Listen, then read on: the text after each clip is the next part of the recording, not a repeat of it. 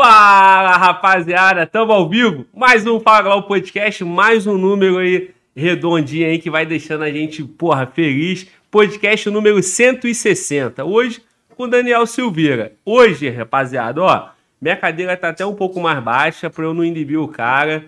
Porra, eu até fiz uma flexãozinha ali pra poder mostrar pra ele que eu sou mais forte que ele, mas o maluco tá, né? Demorou antes tá de vir pá. cá, tá Tá com pump, meteu um pumpzão, mas tamo aí. Daniel Silveira, Fala Glau Podcast, câmera tá aberta, tá contigo aí, irmão. Tamo junto. Fala aí, rapaziada. Prazer falar com vocês aí. Vamos desenrolar essa, essa história aqui pra ver como é que sai. Se sai bem ou se sai ruim. Muito bom, irmão. irmão, nosso canal aqui, meu irmão, a gente vibra recebendo aí sempre policiais e já recebemos alguns colegas do parlamento, né? Sim. Que É, foram, que- poli- que são policiais que são também. policiais São na policiais também. essência, então, porra, a princípio, pô, é, a- te vejo, olho pra você, vejo polícia, assim como eu via os colegas também, e Farru, Derrite, Éder Mauro, os colegas que estão contigo aqui, fora os colegas que vão se candidatar, que estão na disputa esse ano. Então, meu irmão, sinta-se à vontade aqui para relembrar a tua história na polícia, para contar aí situações, porque, brincando ou não, bem ou mal, já são quatro anos fora, né? São quatro Sem- anos fora. Mas sem tu- a farda. É, quem, mas quem, quem, quem atuou na polícia, cara, dificilmente esquece essa parte da polícia, a não ser que realmente entrou pra polícia por carreira de. ou estabilidade financeira, por ser concurso público. Mas a polícia não pode se confundir com isso que é vocacional, né? Diferente. O cara sai da polícia, mas a polícia não sai dele. Não sai dele nunca mais, cara. Se for vocacionado, não sai nunca mais. Tu pode fazer o que for, mas você vai ter. Tu mantém tino, você mantém sempre os olhos abertos, tá sempre querendo prestar atenção em situações. Nunca vai sair de você mais. É isso aí, meu irmão. Então, cara, vamos, vamos relembrar a tua história aí. O teu público, quem te conhece, provavelmente tem histórias aí contigo que quem tá em casa nem sabe, né? Porque É, eu imagino que você não, não, não, não, não comunique muito isso, né? Acaba É, que fica acaba só na não comunicando. política. Fica na política, a política né, acaba ficando numa situação chata. né? Se você começar a falar só da política, o pessoal não quer saber. É, embora tenha que saber, mas a importância, igual você falou que vieram vários parlamentares que são policiais também, a importância que o policial tem que estar atento. É importante ter representantes que atuaram ou que atuem para que entenda de fato o que vai defender no parlamento. Fora isso, não há o porquê de discutir. Estou aqui aberto a qualquer questão que tu quiser levantar aí. Muito bom, irmão. Então, só, só para poder passar pro público e relembrar aqui, tu foi, tu já passou pelo 14, 14, 39, 39. que é Belfor Roxo, já no 15 em Caxias, já 19 também, que é em Copacabana, mais tranquilo. Operei também na, na favela da Rocinha, que é o 23 ali no Leblon, né? Sim. Fica ali no batalhão e vai pra Rocinha. E já atuei em algumas UPPs, só que só em operações auxiliares. Muito bom. E aí a pergunta que todo PMERG, quando chega aqui, pergunta que tem que fazer obrigatório 80. Não, tu é 80 e quantos milhões? 90 não, milhões? 90, estou na casa dos 90, Porra, mas, novinho. mas ainda não fiquei naquele recrutamento dos 100, não. Os 100 que são fogo. É, porra, pô. 105, 105 milhões. mil, é. Eu Então, 96. 96 milhões. 96 milhão. É 2012? É, 11? mas do concurso anterior, mas foi entrando lá na leva. Muito é porque bom. muita gente fica para trás, né? Às vezes tem Sim. recurso, tu. Pô, por exemplo, no meu caso, eu fui reprovado na pesquisa social. Olha que loucura. Eu tinha um. Passei no certame todo, normalmente. Aí chegou na pesquisa social, fui conferir a lista, não achava meu nome de jeito nenhum. Nem procurei na dos reprovados. Tinham 20 nomes reprovados. Falei, pô, como que assim? Falei, vou olhar essa lista aqui. Reprovado. Falei, pô, reprovado? Apresentei todos os títulos, provas, não tem, não tem nenhum problema, nenhum processo. Enfim, vou lá questionar. Fui questionar, demorei seis meses para conseguir a certidão.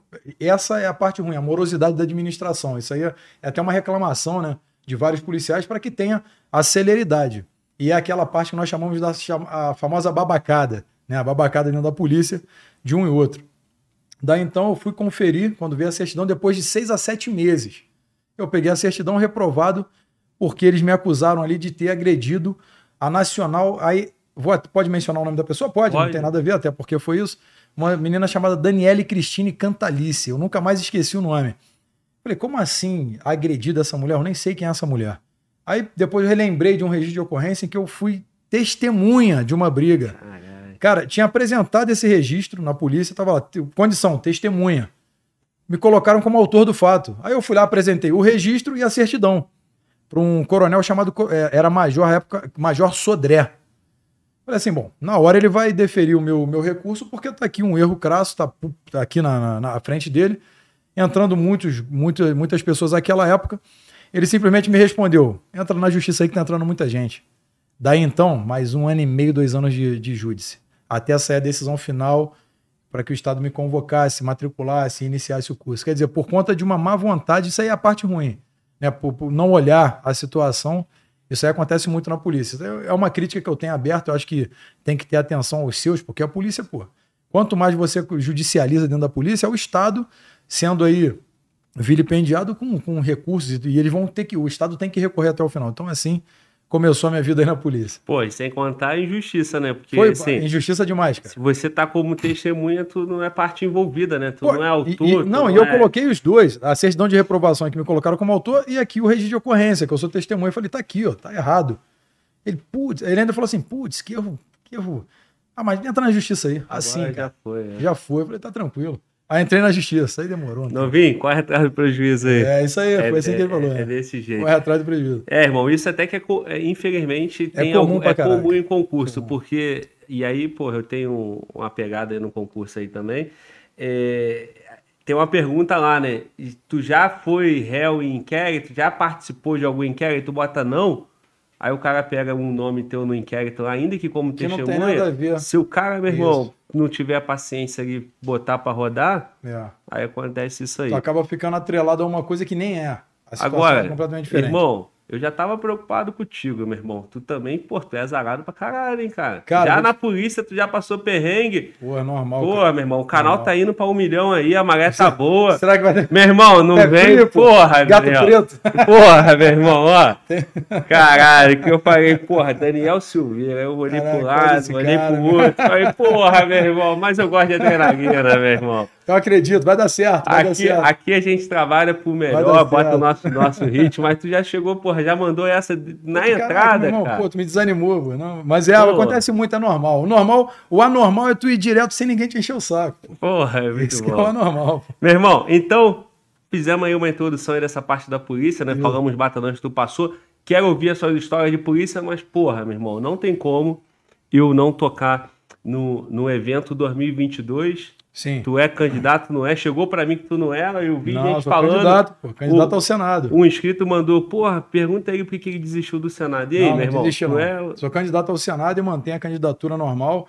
Evidentemente, rede pessoal, né? É aquele lado da política da esquerda que infelizmente entra, né, tentando provocar alguma coisa, provoca o judiciário. O judiciário, então, tem uma reação, pediram a impugnação, mas a impugnação é recursal e a gente vai recorrendo, embora não há o que recorrer se for seguida a estrita lei. Aqui não sou eu que estou dizendo, porque tem, alguém vai falar, ah, o Daniel está dizendo isso, mas o MP disse isso.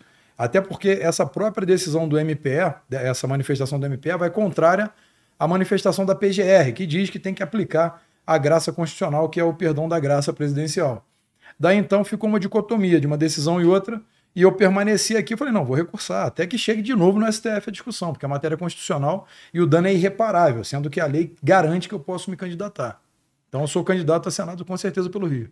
É, a situação, ontem saiu várias notícias também. É, distorcidas. Que foi, é. que foi, essa do Ministério Público. Isso, MPA. O MPA lá é. estadual, né? Lugar, lugar, lugares que tem Ministério Público Eleitoral no mundo. Brasil. Não tem outro. Sim. Quer e dizer, aí... já não funciona bem. E aí a situação real é o quê? Amarra a essa condenação que você teve, ainda é. que tenha tido a sanção presidencial. Isso. Essa, essa, também é, a sanção, é, é a graça, é a graça. graça, perdão. Presidencial. Mas perdão. tendo isso, o que acontece, cara? Dentro da lei, o policial tem que saber isso também. Isso é até muito atrelado à polícia, porque acabei ficando preso em uma prisão impossível juridicamente. Fiquei preso lá, lá no BEP, Batalhão Prisional Sim. Especial da Polícia Militar. Então eu tive acesso a vários, vários detentos ali que são policiais e vários processos que ele me apresentava. Pô, olha só, Daniel, pô, olha como é que tá. E vários que eu analisei, cara. Pessoas extremamente inocentes, nada a ver de fato com o caso concreto, presas ali preventivamente um ano, dois anos, seis meses. Porque simplesmente o MP ele trabalha em alguns momentos de uma forma é, ou para conseguir uma delação, ou para conseguir uma resolução, ou então para dar uma resposta quando é um crime midiático, acaba mantendo a pessoa presa pô, sem fundamento algum, cara. Eu vi vários recursos e essa é a parte que a gente briga. Então o MP ele tem que aprender, de fato, a trabalhar como condutor de fiscalização da lei, né? E, e dentro da polícia é o pior. Por que, que a gente, dentro da polícia, nós sofremos muito isso? Porque nós estamos no confronto direto né, entre, o, entre o crime e a sociedade. E quem vai equalizar essa, essa, essa guerra é justamente o policial. Enquanto nós não temos tempo de, de pensar para reagir, temos que reagir com a consciência de não ter um dano colateral, o, o, marginal não quer nem saber, ele atira, corre, atira para trás e mata um inocente e as armas apreendidas, quem vai aprender? A polícia aprendendo da polícia também.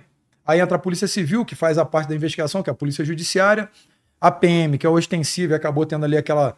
Normalmente tem mais confrontos com bandidos do que a Polícia Civil, porque é, é o papel constitucional dela. É, ostensivo. É, ostensivo.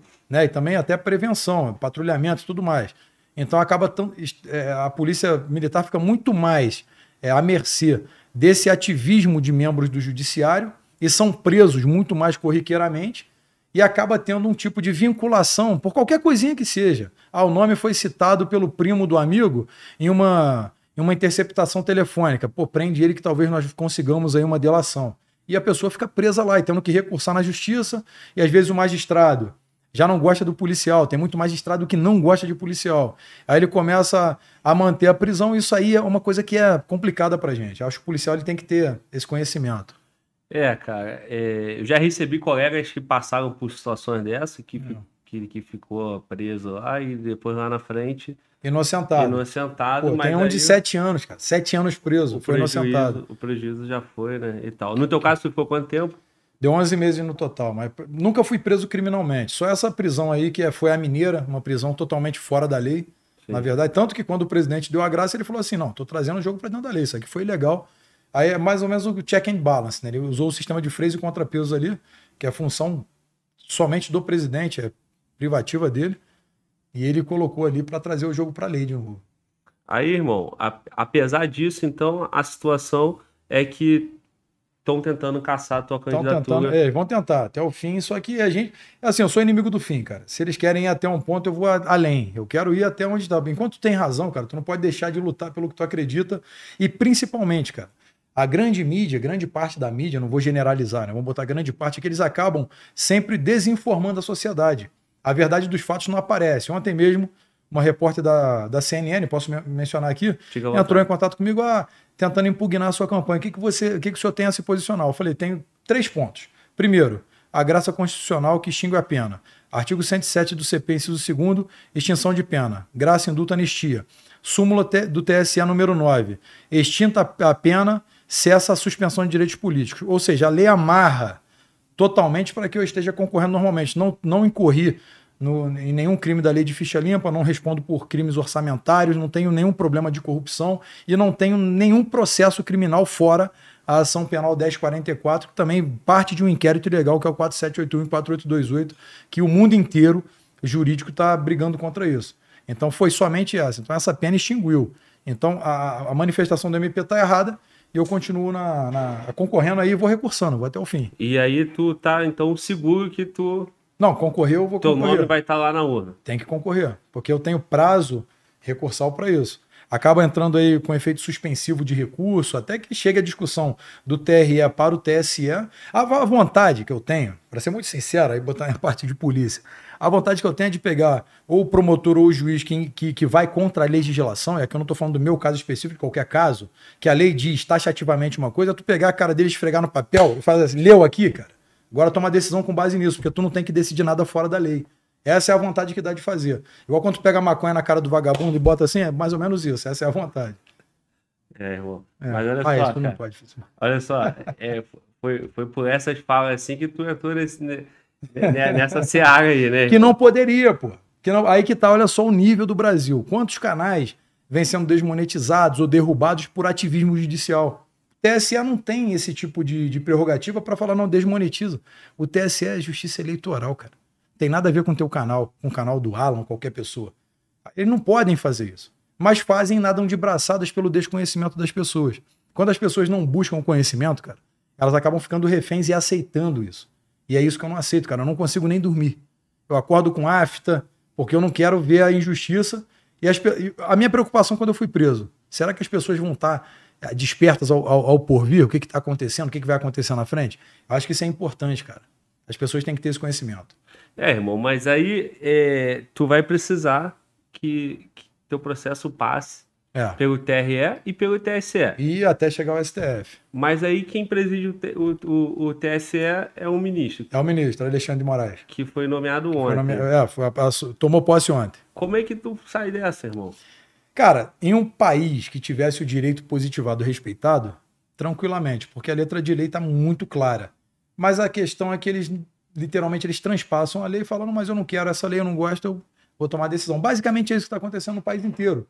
Não, não somente na Suprema Corte, mas também nas cortes inferiores que pegam aí o exemplo, né? acabam pegando, ah, não, o entendimento da Suprema Corte é esse, então abre jurisprudência, sumula a matéria, né? pacifica a questão, aí acaba virando onde não há lei, eles não, a morosidade do legislativo nos força a agir. Mas ele não tem que agir. O juiz é igual essa caneca aqui. Se tu- você colocar ela aqui, ela não vai se mexer nunca mais se tu não tirar. O juiz é isso. O juiz perante a lei, ele é inerte. Ele só provocado age. É basicamente isso. No direito, isso é a base do direito. É, isso é qualificativo do juiz. Inércia e imparcialidade. Ele não pode entender. Tanto que a balança da, da justiça ela está ali justamente para isso. Uma hora ela vai pender para um lado só, depois de comprovada a culpabilidade e a, e a inocência do outro. Basicamente, esse é o simbolismo. Já o juiz, ele não pode olhar assim, aí eu não gosto de cometer um crime, estou abrindo um inquérito aqui de ofício. Não, isso é função privativa do detentor da ação penal, o MP e a Polícia Judiciária. Daí, então, é isso que as pessoas têm que saber o que está acontecendo. Meu irmão, se eu te perguntar as suas principais características, tu vai meter luta no meio disso aí, né? É, Porque, sou- pô, meu irmão, tu, tu vai, tu tá num processo onde o cara que te condenou vai ser o cara que vai ter que te canetar pra tu Vai, é poder isso se candidatar. O, o que é muito complicado, porque primeiro que ele já foi vítima, investigador, acusador, julgador e sentenciador. Ele já foi tudo em uma coisa só. Só falta vender picolé na rua para fazer de tudo. E o segundo é que ele vai de novo julgar uma coisa que ele já entendeu lá atrás, mesmo estando errado. Né? Dentro desse julgamento, cara, tivemos aí um julgamento no final da ação penal, em que existe um ministro revisor da ação penal, que é esse magistrado é o responsável por toda a análise, de novo, acusação, lei e defesa. Tá? Então você tem os três elementos: acusação, a lei, a defesa e, claro, os juízes, que vão ficar ali analisando. Esse revisor da ação penal, ele revisa toda a ação penal e faz o comparativo entre ambos. Daí então ele disse: Eu peço absolvição total. Foi o Nunes Marques, o ministro Nunes Marques, falou: porque não há crime. Vocês estão cometendo uma ilegalidade. Ele, ele avisa. Né? Mas o pessoal literalmente ignora e vai para um voto ideológico. Né? Entra o ministro Barroso, entra o Faquin, entra o, entra o Fux, todos em voto ideológico sem sequer, é, de fato, legalmente justificar o voto. Então isso aí, é, para mim, é vergonhoso para qualquer operador do direito. Para mim isso aí é uma coisa que é muito vergonhosa mesmo para o país inteiro. É uma insegurança jurídica que já está reverberando no mundo inteiro. A nível de, de legisladores de outros países, né, que acabaram sendo tomados aí pela esquerda, entrarem em contato comigo, eu já mantenho contato com o José da, do Chile, Javier, que foi candidato na Argentina, Maria Fernanda, que é senadora da Colômbia. Essas pessoas também já, meu nome já reverberou nesses países da América Latina por conta de- desse caso, desse inquérito. Pois é, irmão. É, e aí nessa aí você continua então na luta e, e agora para senador e não deputado. Outra luta, é para senador. Aí é que mais é- uma luta. E no ano que só tem uma cadeira, né? Uma cadeira, é um terço agora, que aí não não são dois terços. Tu é, tu é, tu é broncuda, irmão. Cara, é, é questão de justiça e também de objetivo, é propósito. Eu, eu vi que no- como deputado eu podia, cara, cruzar meu braço e falar, ah, vou ser reeleito deputado, ficar mais quatro anos, mas ah, não é descansar na política, cara, sem hipocrisia alguma. Eu podia, de fato, né, mas esse não é meu objetivo. O objetivo é estar sempre defendendo alguma bandeira ali. Eu já luto contra o ativismo do judiciário, pela reforma do judiciário há muitos anos. Até antes mesmo de, de ser eleito, eu já tinha, né? Vários posicionamentos públicos, né? mesmo fardado. Inclusive, já fui até preso militarmente ali no, no- dentro do, da polícia por, por expor opiniões políticas na, no Facebook. Né? Então, eu continuei sobre esse ativismo porque eu vi vários amigos serem presos. Uma vez, um amigo né, tá- acabou faltando um, um serviço de carnaval. Daí então, ele recebeu o DRD, que é documento de razão de defesa. Ele respondeu a filha dele com, a época estava com cinco aninhos, tratando leucemia, e ele levou ela para o tratamento, cara. Não teve, evidentemente que ele estava certo. O comandante, à época, saiu punindo todo mundo e o caso dele foi no meio. Eu fui lá e fui discutir com o comandante, apresentei e falei, pô, esse tá sendo preso porque ele foi levar a filha, tá preso também. Aí falei, tá, vai. aí três dias de prisão à disposição do comando. Aí você vai, vai mais uma anotação, é fogo, cara. Você, é tu ver a injustiça e tu ficar quieto, cara. Tu acaba dando suporte para que eles ajam dessa maneira, seja qualquer um, cara, do, do, do soldado ao coronel e do, do, do, pedreiro ao executivo, cara. Isso, você tem que ter. A, a, caiu no teu colo a situação e você tem como ajudar, você tem que ajudar. Se tu não ajudar, tu não passa de um canalha. Cara. Essa é a minha visão. E aí, então, nessa aí que tu decidiu ir para o Senado, porque o Senado você. Tem uma tem... competência aí para poder justamente combater o ativismo judicial dentro do STF. Né? Nós temos a lei de impedimento, que é a lei 1079 de 50, só que nenhum ministro, cara, desde a Constituinte de 1888, né, lá com a ideia do Visconde de Sabará, que ele vai, pega 15 juízes, ah, vamos criar uma Suprema Corte, que já existiu o STM, que é, é a Corte Superior mais antiga do país, o STM, Superior Tribunal Militar. Daí então vem o STF, o Supremo Tribunal Federal. Cento, mais de 130 anos e ninguém, né? os ministros já atuaram de forma é, militante, mas nunca foi, foi revista ali o voto, a atuação deles. E o Senado nunca fez isso. Tem que fazer para mostrar. Todos os poderes têm sua importância, principalmente o legislativo, que é ele de fato é o poder que vem capilarizado de várias vertentes ideológicas, de várias classes sociais, porque um acredita em uma coisa, são 513 deputados.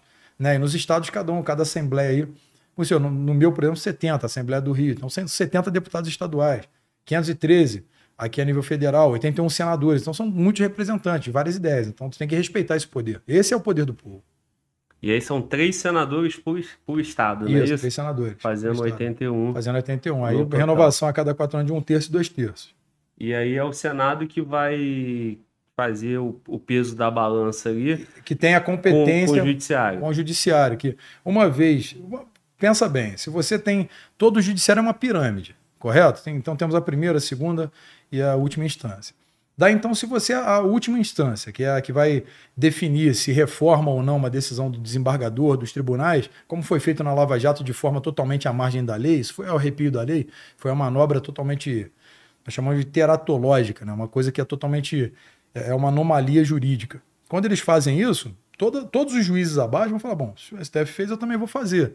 Então, isso aí pra gente acaba corrompendo o direito que é positivado. O advogado acaba não tendo mais espaço para trabalhar. É, qualquer advogado sente até uma pressão. Pô, se eu fizesse aqui o entendimento do juiz lá da comarca de, de São Francisco de Tabapuana, e, pô, que é um, um, município mais longe lá do meu estado, ele entende isso. Abriu jurisprudência. Pô. Isso é muito complicado, cara.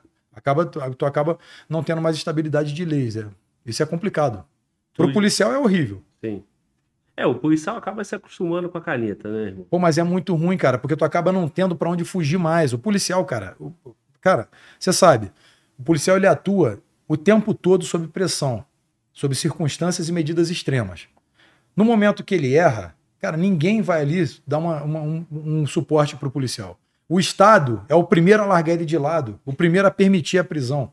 Quer dizer, esse tipo de atuação assusta a segurança pública. E a sociedade que acaba pagando esse preço, cara. Então, por isso que eu, eu, eu justamente eu milito nessa parte. Nessa parte. É, irmão, então, é, tu já tá em campanha? Já, já, já tô. Já tô tava em pré-campanha, já é, tem agora número, já, já tem tudo. Terça-feira né? iniciou ontem, na verdade. Tua plataforma de campanha vai ser nessa linha aí. E... É, sempre foi. Segurança pública e reforma do judiciário. Sempre mantive isso. Eu sempre atuei mais nessa parte. Atuei muito na cultura também, na parte da cultura, porque na cultura passam também muitas leis que acabam prejudicando, inclusive até a polícia. Eu acabam trazendo heróis como Carlos Marighella, quer dizer, são que... terroristas como Carlos Marighella para o livro de heróis da pátria, né? Então fica complicado. Sim, é. Tu não pode ter esse cara como, como um herói. Tu tem que pegar Figueiredo, tem que colocar é, Floriano Peixoto. Esses caras têm que estar o tempo todo sendo enaltecidos, né? Qualquer pessoa que tenha sido de fato heróica para a sociedade, não esse tipo de, de marginal. Beleza, meu irmão. Aí, então, Daniel Silveira agora a luta é no Senado. É no Senado. Sou candidato aí. Rapaz, rapaz, o cara. Quer dizer, se, se, eu for eleito lá. É, né? se for eleito. eleito. Eu tô aí, sou uma alternativa. Não é, era mais fácil para deputado porque tem, tem 70? São, Não, são 40, aí são 46. 46 Rio 46, né? Rio são 46 da federal. E para senador, 1? 1. Aí tu podia concorrer para 46, tu tá correndo para 1. É, só que, aí, só que aí você tem muito mais concorrentes também a deputados sim. do que a senador. A senador nós temos lá da 20 e pouco eu vi no jornal esses dias. É, candidatos. Mas Só que pouco, daqui a pouco para. É, só que na verdade só Apoia tem um seis. outro, é, na é. verdade só tem seis, que, que acabam nas pesquisas. E a pesquisa também, pra mim, não diz nada, Isso que eu cara. ia te falar, irmão. É nada. Eu vi na pesquisa no jornal aí ontem que tu tá com 6%. Cara, eu vou falar uma parada, claro, não tem nada contra essa pessoa que eu vou falar. Pô, se eu tiver atrás do Daciolo em ponto meu irmão, pô, que isso, cara? O Daciolo com 8, tu É, com pô, 6 não tem- cara, e o tem Romário, sentido com, nenhum. o Romário com 20 e pouco. É, não tem como, não tem como. Eu, eu já vi outras pesquisas que acho que não são registradas, elas dizem completamente o contrário. O que é registrado é conveniente. Qual, qual é a pesquisa do Lula e Bolsonaro registrada? É a conveniência. Qual que, o- ah, o Bolsonaro está na frente? Não, não registra, não registra que o, que o Nine está na frente. É- é- a pesquisa, ah, tem método científico. E, e a mídia, cara, vem em cima de ciência, cálculo e tudo mais, só para romantizar no consciente coletivo. As pessoas acreditam naquilo que a mídia diz, mas não é bem essa a realidade. Na, na minha, na minha opinião, as ruas dizem tudo. E quando eu vejo o Bolsonaro na rua, meu irmão, ali me diz tudo. Pois é, e tu também ficou. Eu recebi várias mensagens aí de quem acompanha teu trabalho, elogiando o canal por você estar aqui. É. E assim, e com tudo isso que aconteceu contigo, o teu nome também ganhou proporções. Porque tu fica magnético. Por exemplo, muitas pessoas não acompanham o trabalho de político. Aí, pô, fala, ah, é só um PM que foi eleito. Aí até então é só um PM que foi eleito com outros PMs que foram eleitos. Ok. Aí você O sabe que tem a bancada PM da bala. O PM que quebrou a, a da placa, placa da Marielle, Marielle que, não foi foi, que não foi isso, que a mídia também já, já distorceu, mas não foi bem isso. Eu arranquei uma placa colocada indevidamente no lugar e faria novamente com qualquer nome, eu deixo sempre, sempre claro. Quer que bota a placa, quer nomear a rua?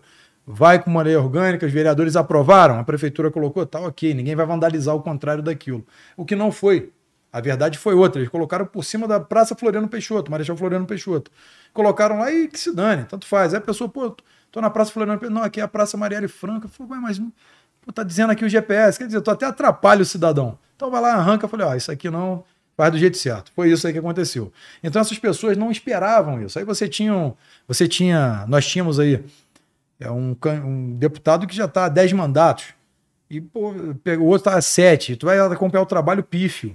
Né? Aí quando viram esse caso todo e pegaram ali, acompanharam meus projetos, muitas, muitas pessoas gostaram do, da atuação e foi indo bem.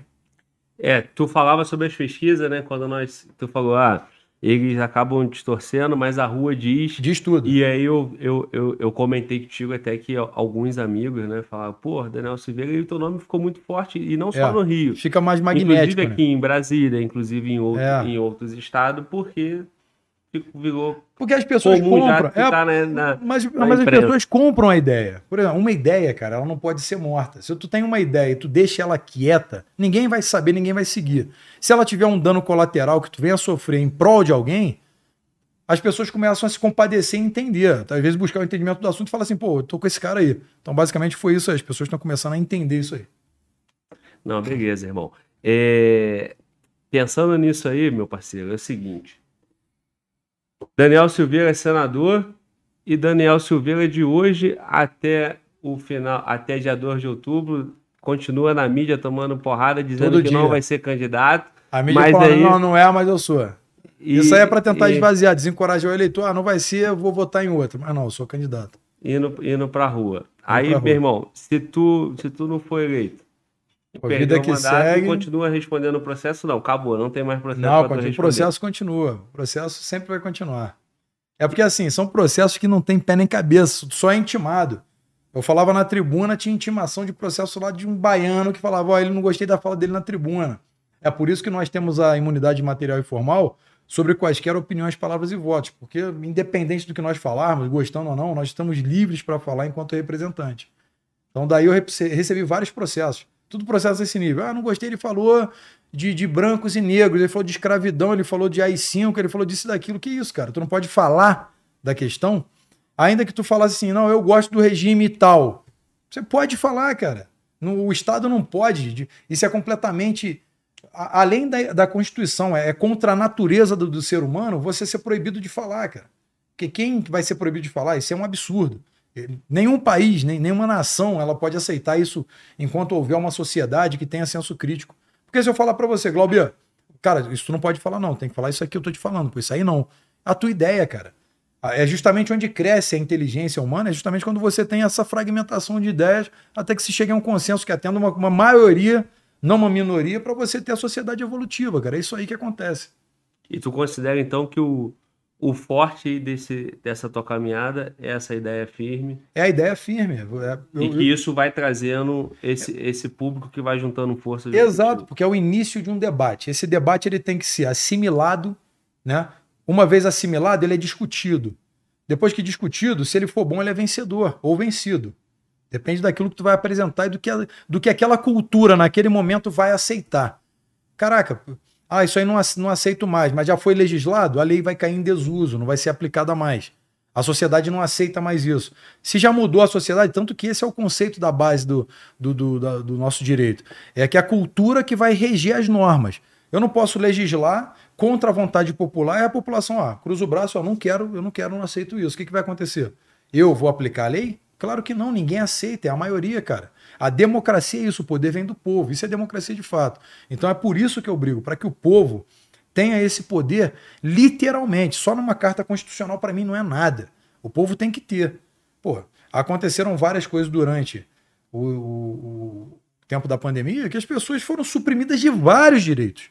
Tá? É que eu não estou para entrar em mérito disso e daquilo. Eu estou falando da, do que foi feito de uso político. A própria polícia, aí que entra a parte policial, foi forçado a agir à margem da lei, por ordens governamentais, e quando ele incorria no erro, se alguém processasse, o Estado, opa, não, errou, meu amigo. Mas tu, tu, que me deu a ordem, não, mas tu errou, tu não deveria ter feito, Ué, mas se eu não cumpro, eu sou preso. Quer dizer, olha a condição que colocou o policial para agir à margem da lei e ainda ficar sobre o crivo fiscalizador da sociedade, acusando o policial de truculento, sem saber que ele está com a, basicamente uma arma na cabeça. Faça ou você é demitido. Mas se errou, tu vai ser preso e eu não tenho nada a ver com isso. Quer dizer, olha o nível que chegou a politização de, um, de, um, de uma situação que poderia ser evitada só com o senso crítico da sociedade. É, e aí a sociedade de fato vai, ao longo de meses e anos, com uma comunicação, ela vai incorporar. Até aqui que você, você forma um conceito. Isso. Esse conceito ele não vai ser aceitável de forma perene, não vai durar para sempre.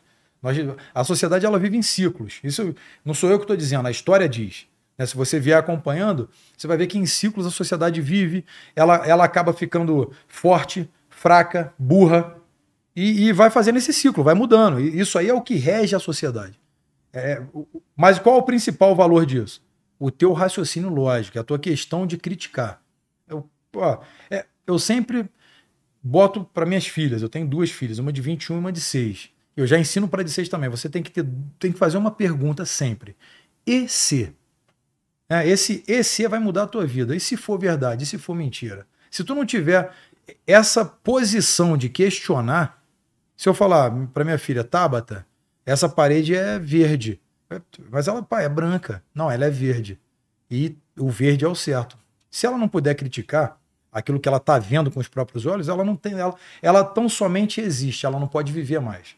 Então é esse conceito de sociedade que eu não quero perder. E vários países já perderam. Mas aí nessa aí ela fala assim, pô, meu pai tá doido, é branco. Aí é. vem alguém e fala, é verde. Aí ela, pô, será que é verde? Aí vem outro e fala, é verde. Aí tem certeza que é verde. É isso aí, tu entendeu? E aí vai, vai, vai e isso, isso o marqueteiro nazista utilizava, né? Paul Joseph Goebbels ele utilizava essa, essa é exatamente essa técnica para convencer o pensamento único. Isso é utilizado por várias plataformas de grande mídia na, no mesmo sentido. Eles querem convencer o pensamento único. Isso aí era normal. Se você leu 1984, George Orwell. Não. É, esse, esse livro ele fala basicamente lá na época ainda de Stalin, ele já estava, de lá da época do Holodomor ainda, ele já previu muita coisa que acontece hoje.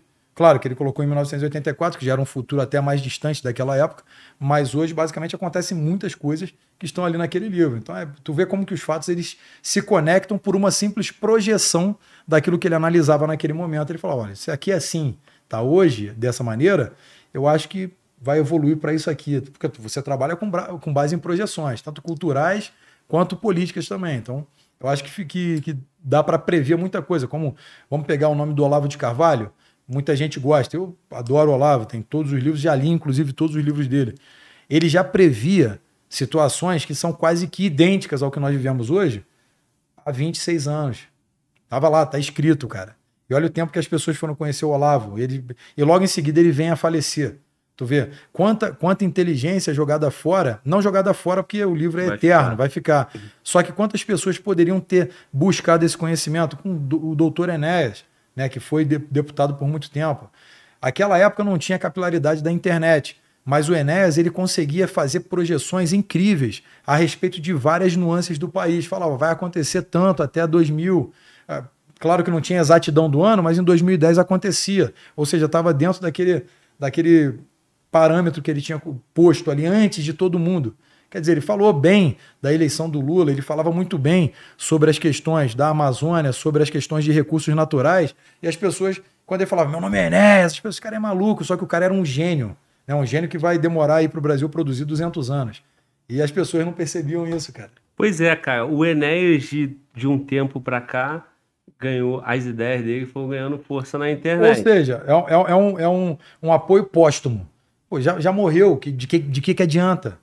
Você poderia ter aproveitado naquele tempo. Leonardo da Vinci era a mesma coisa. As pessoas não queriam saber, foram saber depois. Ah, agora ele é importante. Quer dizer, você perde onde você pode assimilar conhecimento, depois você só tem o registro, que é limitado. Você vai chegar no fim do registro, onde ele poderia dividir a ideia com você. Né? E você dá ideia para ele, ele evoluir. Acho que é muito melhor o conceito de você fazer essa troca de ideias. Né? Tem até aquele ditado, é uma parábola que diz que dois homens se, se cruzam e, e cada um com pão, cada um troca o pão. Eles vão embora em sentidos opostos, cada um com um pão. Se, se ele para Cada um com uma ideia, troca uma ideia, cada um vai no sentido oposto com duas ideias. Então, essa é a importância de evoluir a sociedade. E o, o Enéas, cara, é, a gente, pô, tu deve ser mais ou menos da minha idade, um pouco mais velho, né? É, 40. 40 com 28. Ah, não mete essa. Trabalhava de quê? Carvoeiro, né? Minerador. É. Agora em Chernobyl. Tô com 36. Irmão, quando a gente era 36? Caraca, sugado, é, né? Tô, tô, Pô, a polícia tá penal é mais sugada que a PM. É. é a barba, é a barba. É porque tu tem 4 anos de deputado é. já, pô. Pô, não, mas é que me sugou, cara. Minha barba, quando eu fui eleito, cara, só tinha um negocinho branco aqui, ó. Agora é. tá brancaço. Não, é uma vida pior ainda eu, é, que a do polícia, porque. As ruguinhas na testa, pressão... tu também tem, tu também tem. Tem, tem, um monte. Né? Olheira. Mas, cara, quando a gente era moleque, o Enéas era ridicularizado. Pô, eu gostava dele, cara. Eu gostava pra caralho. Todo mundo dele. já passava assim. Eu digo assim, cara. É, eu vi, eu O tal do consenso. A, a, o que você colocou dessa parede verde era assim: esse cara é doido, esse cara é doido. Não era levado a sério. Não era levado a ele sério. Ele não tinha tempo para falar. Mas ele era extremamente bem votado, sabia? Sempre muito bem votado. É, tanto é que ele foi mais votado lá em São Paulo. É, porque as pessoas que votavam nele eram formadores de opinião, pessoas que tinham é, bom senso, um senso crítico. Só que naquela época ele não tinha aí o advento da internet, que podia capilarizar essa informação. Sim. Só tinha quatro canais, cinco canais de Sim. grande capilaridade, mas que um disputava. E um sempre em primeiro ali na audiência, que acabava jogando aquilo que eles queriam. Eles colocavam o candidato que eles gostavam, né? o que eles defendem. Era o socialismo. Claro que tivemos de lá para cá somente presidentes socialistas fora o Bolsonaro. O Fernando Henrique Cardoso, socialista. Dilma, Lula, Dilma, socialistas. Né? Em viés socialista, declaradamente socialistas amigos de países socialistas, que vem quebrando na América Latina e só o Bolsonaro salvando o país contra esse câncer da sociedade. E as pessoas não acreditam no socialismo. Aí quando você fala, de, fala de, do Foro de São Paulo, Grupo de Puebla, é, da Agenda 2030, o pessoal, cara, que, que tá falando de quê? Entendi, irmão, entendi. Olha só, mano, Valdo, chegou um superchat aí, não foi? Camarada da Austrália apareceu novamente. Tá já já, nosso parceiro. Já já nós vamos mandar aí. Meu irmão, Manda aqui, ver. graças a Deus, a gente tem camarada acompanhando a gente em vários No cantos. mundo inteiro. E esse camarada da Austrália aí, ele tá sempre aí com a gente. Às Pô, vezes bacana. ele dá uma sumida. E aparece de novo. Aparece aí, Pô, manda. Eu já mas tu vê, olha o que que teu canal faz no mundo inteiro. O que nunca faria na época do Enéas, por exemplo. Exato. Exato, entendeu? Exato. E eu até falei isso, exatamente. Eu, eu falei do camarada porque ele tá na Austrália. Então, assim, o camarada tá lá na Austrália escutando o que tu tá falando aqui e, e, e o conteúdo tá rodando. O tá YouTube rodando. proporciona isso. Isso é muito bacana. Cara. Antes, você tinha só um, dois, três, quatro meios de comunicação. Exatamente. Ali. E já com o pensamento pronto só para você receber. Isso. Da sua sala. Isso. Depois do trabalho, jantou com a esposa, com o filho, aí vem aquela notícia. Tan, tan, tan, tan, tu, cara... e não tinha ninguém para contrapor isso. Isso é, é. perigosíssimo, é. né? Tira o teu raciocínio, teu senso crítico. É, verdade. É. Meu irmão, em que momento isso aí foi nós vimos uma mudança para melhora e depois você viu o negócio desandar. Eu, eu só completando a pergunta, Sim. a questão da liberdade. Né? Nós, andamos, nós fomos caminhando por uma liberdade econômica, por uma liberdade mais de pensamento, de expressão, de rede social, das pessoas. Pô, hoje o cara pega a conta dele no Instagram e dá a opinião dele ali. Ainda que ele tenha só 5, 10 pessoas ou, ou, ou 100, ele tá influenciando Isso. 100 pessoas, pô. Sim. Meu irmão, 100 pessoas é uma sala dessa aqui lotada. É. Às vezes a gente acha que 10, 5 pessoas são um pouco, mas não, muita é coisa. É um professor para cada celular. Exato, é. meu irmão, uma sala de aula. É isso aí. Entendeu? Então. Ah, não, termina não, não. que eu vou pegar a vírgula, o ponto aí tá, contigo. meu irmão. E aí eu, eu quero te colocar justamente isso. É, começou a ter uma esperança muito grande, né? Em, em, relação à liberdade, e aí aos poucos essa liberdade foi, não, calma aí, é. É, não é bem assim, não pode tudo. É. O que que tu vê disso aí, irmão? Esse é o maior perigo que a sociedade enfrenta hoje. Então, quando o Daniel. Ah, Daniel, você vai, vai trabalhar só. Vai brigar pela liberdade? Eu falo, claro. Ah, mas e a política orgânica, social, a política pública? Isso vai ser obrigatoriamente cumprido. Isso não tem como não cumprir. Tá? Você, uma vez assumindo o mandato, você vai cumprir isso porque é protocolo, você vai fazer. Mas se tu deixar somente isso, não adianta tu ter uma economia pujante. A Venezuela foi muito pujante. A Bolívia era muito. A Bolívia era o sexto país mais pujante do mundo, a economia. E hoje está lá totalmente em declínio social e financeiro. A Venezuela, a mesma coisa. Então, se você não acordar isso, aí respondendo a tua pergunta, o que, que eu vejo disso? O maior perigo. Por quê? Ah, você tem. O que, que a liberdade de expressão é dentro da Constituição e você pode abrir agora a Constituição. Né? O artigo 220 ele trata justamente que é vedado qualquer tipo de censura política, intelectual, artística ou qualquer, qualquer tipo de censura. É vedada pela Constituição. Então, a liberdade de expressão ela não é ampla, ela é plena. Só que nós lidamos aqui com operadores do direito que ganharam o apoio da grande mídia e começam a dizer: veja bem, ele vai lá, ele ganha o apoio da mídia, ele ganha a lente da mídia, ele ganha a televisão da sua casa, ele entra na sua casa sem sua permissão e diz uma mentira. A liberdade de, de expressão não é plena. Como assim não é plena? Eu tenho uma Constituição que me garante. Um representante meu foi lá e fez isso. Como é que você vai falar que eu não posso dizer isso? Ah, você vai caluniar. Tudo bem, se eu caluniar alguém, então eu vou responder isso na área civil, que para mim já tinha que ser tirado do Código Penal, os artigos 138, 39 e 40. Tinha que ser tirado. Porque se eu te insultar, meu amigo, você vai lá e me processa para receber uma indenização, se couber a indenização. Se não for uma reação provocada. Isso me, antes me provoca em reação, que é um ato reflexo. Eu vou lá e te insulto, então agora eu vou te processar. Quer dizer, prostituindo o poder judiciário, porque qualquer coisa é processo agora. Diferente dos Estados Unidos, você vê pessoas discutindo ali cara a cara, pertinho, quase 10 centímetros, com a mão para trás. Porque não tem esse tipo de processo prostituído. Né? não tem militância em cima disso. Então, quando o cara vem a tolir a tua liberdade de expressão, cara, você já não é mais nada, pô. Na sociedade, tu é só um, um, um robô que vai responder a ordens estatais. Isso é perigoso, cara. É por isso que eu brigo. É, é, e aí também não só vocês políticos, mas outras pessoas começaram a... a despertar. Isso foi bacana. Começou em 2018, cara, com o Bolsonaro. Mas também começaram a pagar o, o preço dessa, dessas falas, dessa liberdade, né? Mas, mas isso eles não estão pagando o preço. Eu digo questão de cancelamento. É. Não, esse não é o preço. Isso aí nem era para acontecer. Eles, eles poderiam até pagar um processo caso incorram no crime contra a honra. Tá? Agora, quando o Estado interveio, o, o episódio que me despertou isso foi muito claro quando o Lewandowski tirou aquele advogado do, do avião, porque ele falou: pô, vocês são uma vergonha, suas decisões, um advogado, tá, que é respaldado pela, pela OAB e pela lei da advocacia. Ele fala para um ministro do STF que também é advogado, nem juiz ele é, ele foi catapultado aquele cargo por um presidente socialista, diga-se de passagem, e diz: Ó, oh, vou te tirar do avião, você tá preso. Pô, como assim tô preso? Que tipificação penal? Que prisão em flagrante é essa? Porque eu falei que a decisão do senhor tá errada? Aí ele vai e tira. Isso aí é, já é para acender a luz vermelha. De lá para cá, meu amigo, anônimos foram presos que ninguém sabe. No meu caso, as pessoas souberam porque eu desbordei publicamente. Eu fui lá e falei, não, tá errado. E falei, eu vou sempre acusar e vou mostrar a verdade, porque graças a Deus eu tive um espaço de voz e se eu fosse um cara desconhecido. Tava amargando lá, sangrando até agora. Igual muitos estão. Exatamente, tem pessoas presas. O Alan dos Santos está nos Estados Unidos exilado. E é isso que eu quero despertar as pessoas. Então, dentro do, de todo o assunto entre polícia, que isso está englobando a polícia, porque a polícia vai ter que agir como se fosse a NKVD, a polícia stalinista dos tribunais espetaculosos de Moscou. Vamos botar lá, né? Agora vamos atuar na calada da noite, como foi na minha casa, 23 e 20. Eu falei, pô, eu olhei pro delegado e falei, você tá vendo algum crime em flagrante inafiançável agora? Não, eu falei, pô, então se você entrar na minha casa, eu vou te entender como um hostil. Eu não sei se essa viatura aí são vagabundos que roubaram o carro e caracterizaram, não sou perito. Quer dizer, olha, olha o nível de disposição após o crepúsculo de, de, invadirem a tua casa. Como aconteceu com a Camila Ábido, a jornalista do Jornal da Cidade Online, dormindo, com o filho na cama, um policial de pé, às 5 da manhã, olhando pra cara, às 6 da manhã ali, olhando pra cara dela dentro da casa dela. Eu durmo com a arma do meu lado, cara. Se eu vejo, eu aplico. Porque eu não sei quem é, pô.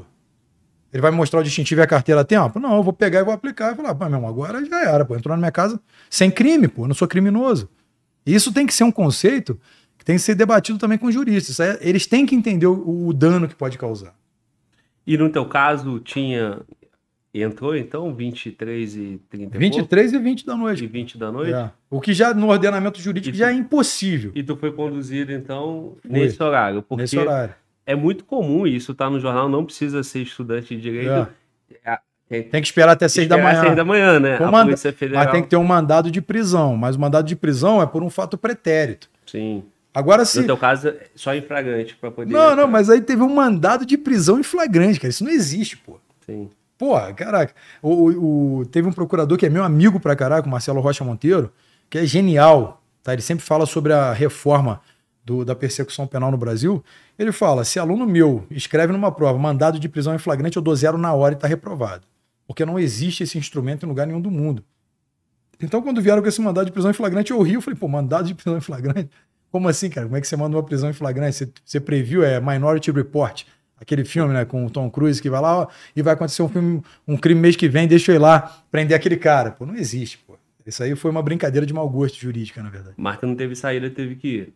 Não, eu, tu, a priori eu não iria, mas aí eu falei, vamos porque vai ter que revogar. Eu não contava que não fosse revogar. E teve uma articulação política muito podre para manter uma prisão para safar alguns que têm rabo preso. Essa é a verdade.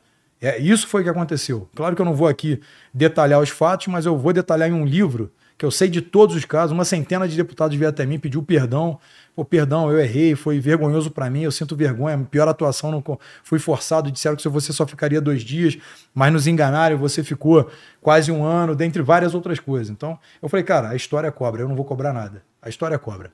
Isso você está tá se referindo à a, a, prisão. Câmara, a Câmara ter, man, ter mantido a prisão, uma prisão que não poderia ser mantida. E aí muitos, é. muitos que estavam... Muitos que votaram para manter se arrependeram e vieram. Inclusive a própria relatora, que é deputada federal por Goiás, Magda Mofato, ela fez um vídeo público. Nós fomos enganados, chantageados. Eu me arrependo do meu voto, do meu relatório.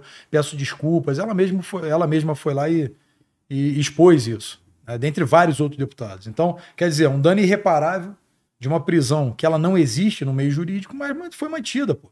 Quer dizer, isso é tão grave que a minha única é, angústia nesse tempo foi assim: será que as pessoas estão percebendo o que está acontecendo?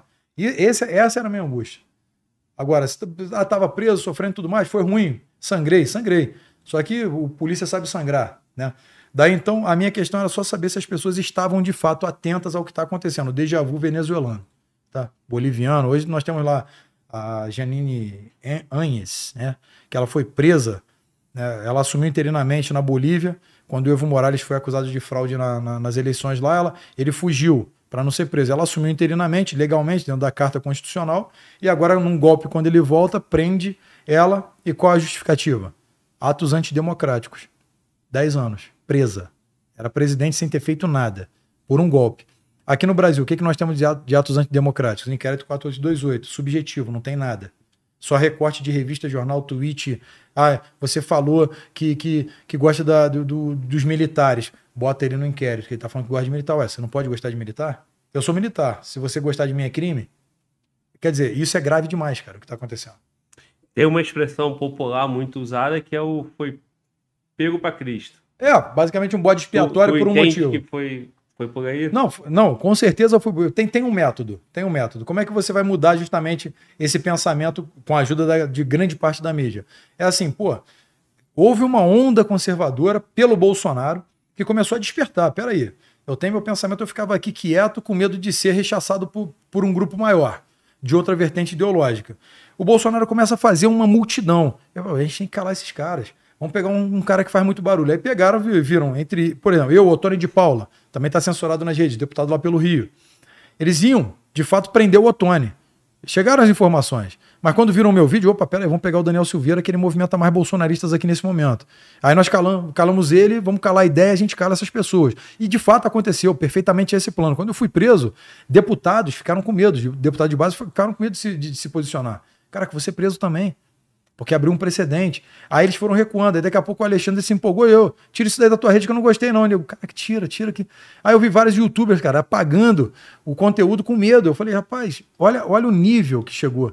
Aí, posterior a isso, quando fui é, solto aí novamente, né, olha só, eu chegava para jornalista, não, será que nós podemos dizer isso? Eu falei, um jornalista me perguntando, você pode dizer isso? Liberdade de imprensa morreu. Quer dizer, é muito grave o que está acontecendo no país, cara. Muito grave. É, irmão, de fato, nesse, nesse período aí, nós que ah. estamos no YouTube, né, e faz ao vivo, o podcast mesmo, porra. Ah. Até é. o convidado senta aqui tem até medo de, de, de, de falar é, a sigla lá, é. STF, porra. Ah. Porque, vamos lá, cara. Quando, quando eles acusaram a tentativa de, é, de, de, de, de, de um dos poderes atuarem no Brasil. Como assim? Um dos poderes. O STF é o judiciário? Não. O STF é um órgão do judiciário. Está preconizado claramente na Constituição. STF, a Justiça Eleitoral, né, outras cortes são órgãos do Poder Judiciário. Para você suprimir um poder, você tem que ter um exército paralelo e tomar esse poder. Isso é tomada de poder. Isso é um atentado contra a democracia. Agora, se tu falar assim, uma pessoa vai lá e fala assim: eu quero que, essa, que esse presidente seja deposto, que não é o caso. Isso é crime aonde, cara? Que lugar? É, mas é tratado como crime no Brasil. Aí depois desse mesmo cara que prendeu, democracia, que o Brasil, democracia, liberdade de expressão, liberdade de expressão. Ué, peraí, a dicotomia de pensamento e de ações. Você tem de um lado uma ação, é um paradoxo, né? Você tem aqui a fala dele e a ação dele. O livro dele aqui distante demais do posicionamento e da ação. Um livro que, inclusive, leciona para milhares de alunos. Né? Ele, é, são, esses livros são usados para lecionar para milhares de, de, alunos da, da acadêmicos do direito. O direito, então, ensinado é diferente do aplicado, o que, que eu faço como advogado? Então é perigoso, para mim é perigoso. Tu, tu entendia que a tua prisão seria relaxada logo rápido, né? Porque isso é a ordem constitucional, tinha que ser relaxada em 24 horas. Na verdade, a prisão ela tem que ser antes comunicada ao poder, ao respectiva, à respectiva casa legislativa, seja Senado ou Câmara. E só depois. Aí então a Câmara vai deliberar. Pode, não pode. Se a Câmara falar não, não aceita prisão, não tem prisão, cara. Sim. É isso aí. Isso é ordem constitucional. Não, não é entendimento de nada. É, é taxativo na letra de lei. Para quem está em casa entender, qual é a diferença do, do, do teu processo para o processo do Lula, por exemplo, que foi todo anulado desde o início porque entendeu que tinha um erro? Da Lava Jato? É, porque, porque você está correndo risco de ficar inelegível. Sim, por, por, por capricho de alguém, não pela lei. Sim, mesmo é. você tendo a graça lá presencial, isso. Então, em tese, anulou tudo. Anulou tudo. Anulou a condenação. Isso, anulou tudo. Pelo, pelo pouco que eu, que eu entendi aí, é, o, no caso do Lula, ele também teve uma condenação. Teve. Só que teve a, tudo, todo esse processo foi desfeito. Foi desfeito. A, a diferença desse processo é que ele é um processo que ele nasceu de uma investigação pela Polícia Federal, tá?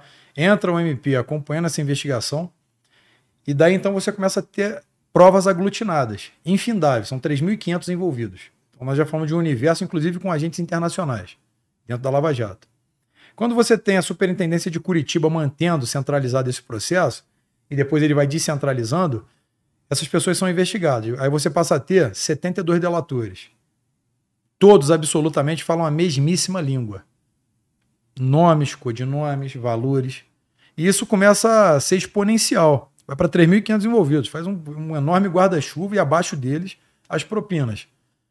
Cara, evidentemente, o nível que a operação alcançou, quando chegou a alguns codinomes, evidente quando chegou nessas pessoas poderosas e falou: a gente tem que invalidar isso aí, porque vai destruir a República. Basicamente é isso, a, a anulação da Lava Jato e a descondenação de, desses indiciados foi justamente porque chegou em quem não deveria chegar.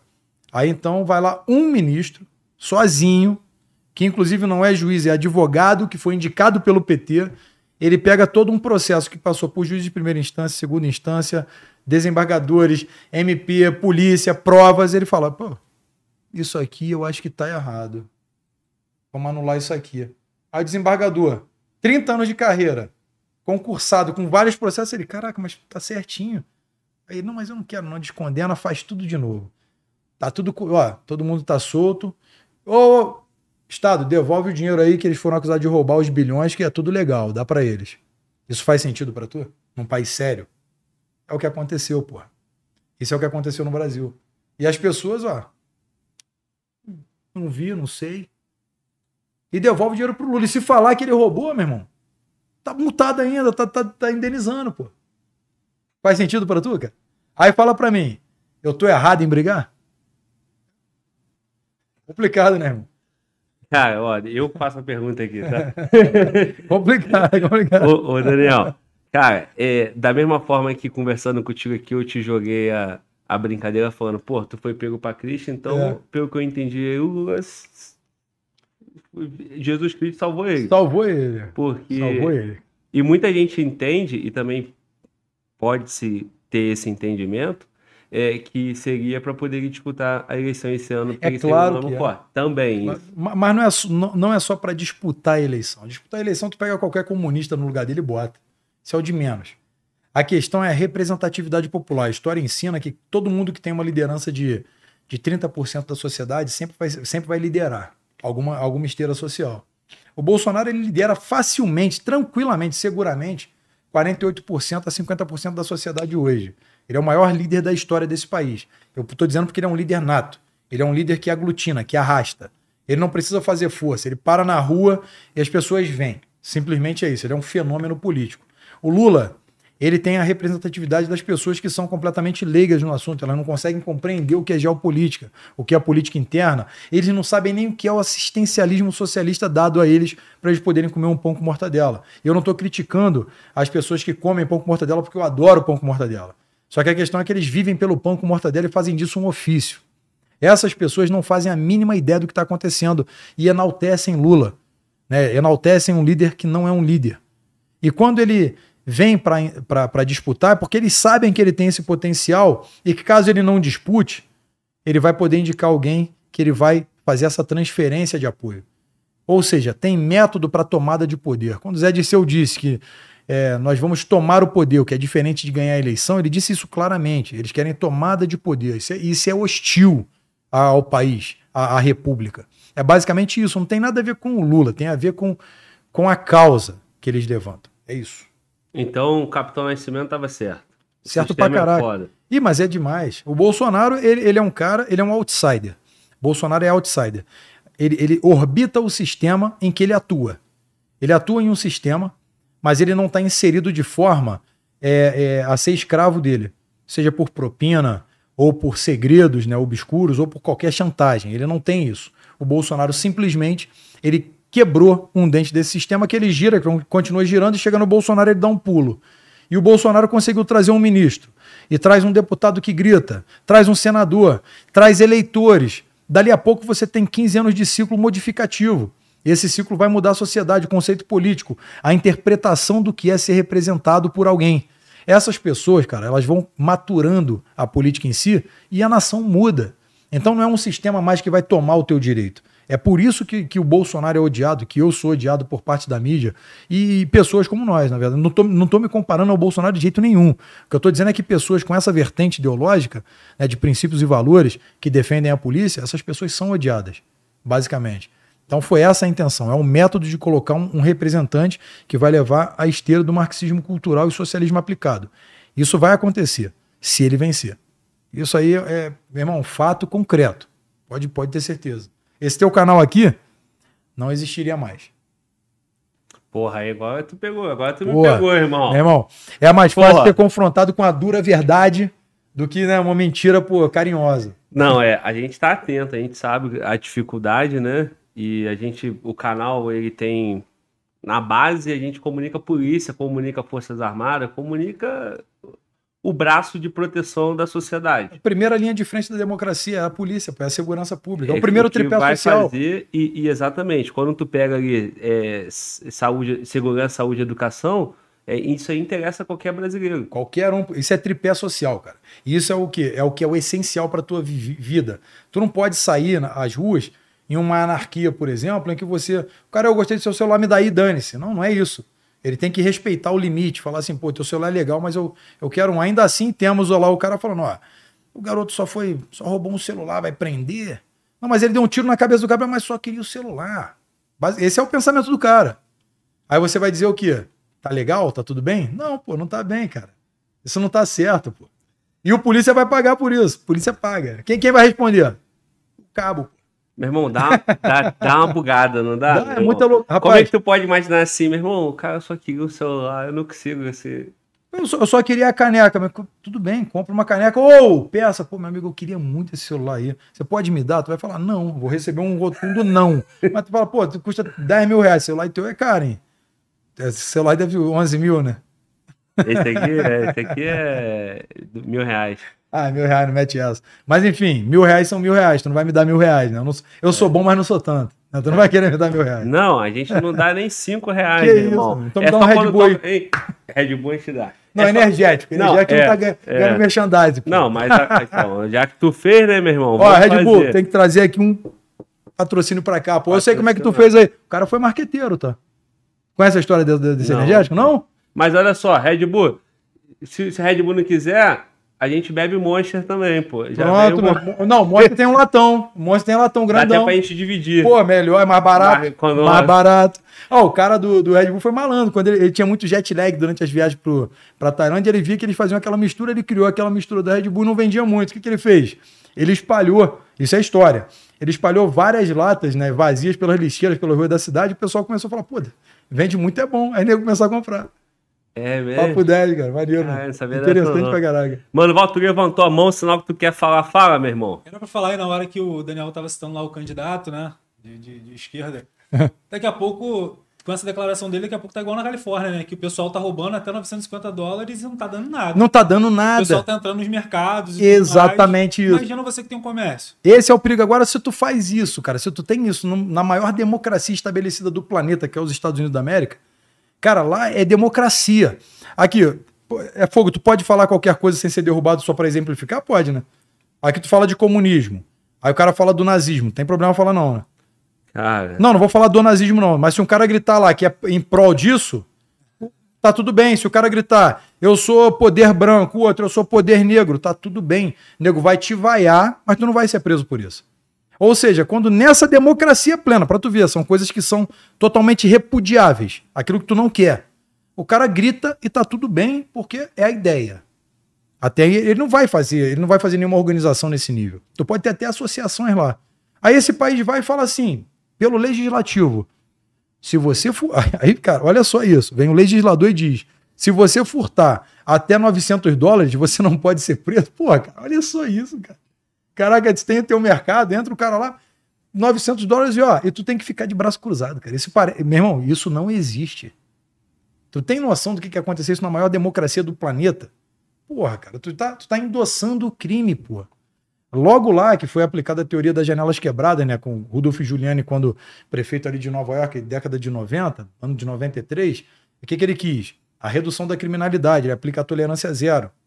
Isso é repetido em Detroit, Chicago. Cara, e tem uma redução abrupta. Pô, e de repente vem outro conceito, não, pode, rouba aí, furta, tá tranquilo, tá tudo bem. Porra. Não dá, cara. Isso não dá. Até 950 dólares, mas aí, aí porra, entram 10 caras lá, já, já deu 10 mil dólares. É, só que é individual, pô. Não, exatamente, é, pô. Vai a aí família inteira lá. arrebentou. Aí o que o cara faz? Ele, o cara... ele fecha o comércio e abre uma janelinha e fala, não, te atendo por aqui. O cara, mas eu quero furtar, pô. É direito meu. Falta o cara fazer isso. Eu quero furtar agora, vou furtar. Pô, Caraca, Chamar a polícia ainda acabou. porque o cara não tá respeitando a lei. Aí, aí, polícia, aí vamos supor, claro que não é assim, é. mas daqui a pouco o policial vai falar: meu irmão, ele furtou quanto? 950 dólares? Não, então tá tudo bem. É. Eu não posso fazer nada. Não, pô, o ladrão vai ligar pra polícia pra reclamar que o cara não tá cumprindo. Pô, meu irmão, pô. Lá, é, lá é 991, né? Ô, buguei, ô, polícia, eu queria entrar aqui e roubar, o cara não tá deixando. Eu quero furtar, o cara não deixou furtar. Eu só quero 900 dólares, não quero nem 950, só quero 700 dólares. Pô, velho. Não tem sentido. Mas aí o, o Estado, então, ele vai lá e dá pro empresário, né? O dinheiro, né? Porque ele tá dizendo que o cara pode roubar e o cara dá que nada, paga a conta. Dá nada. Você... Meu irmão, cada um que fica com o seu CPF. Porra, é isso aí, pô. Mano, volta. Ajuda a gente, né? Pô, Foda, né? como é que pode isso, irmão?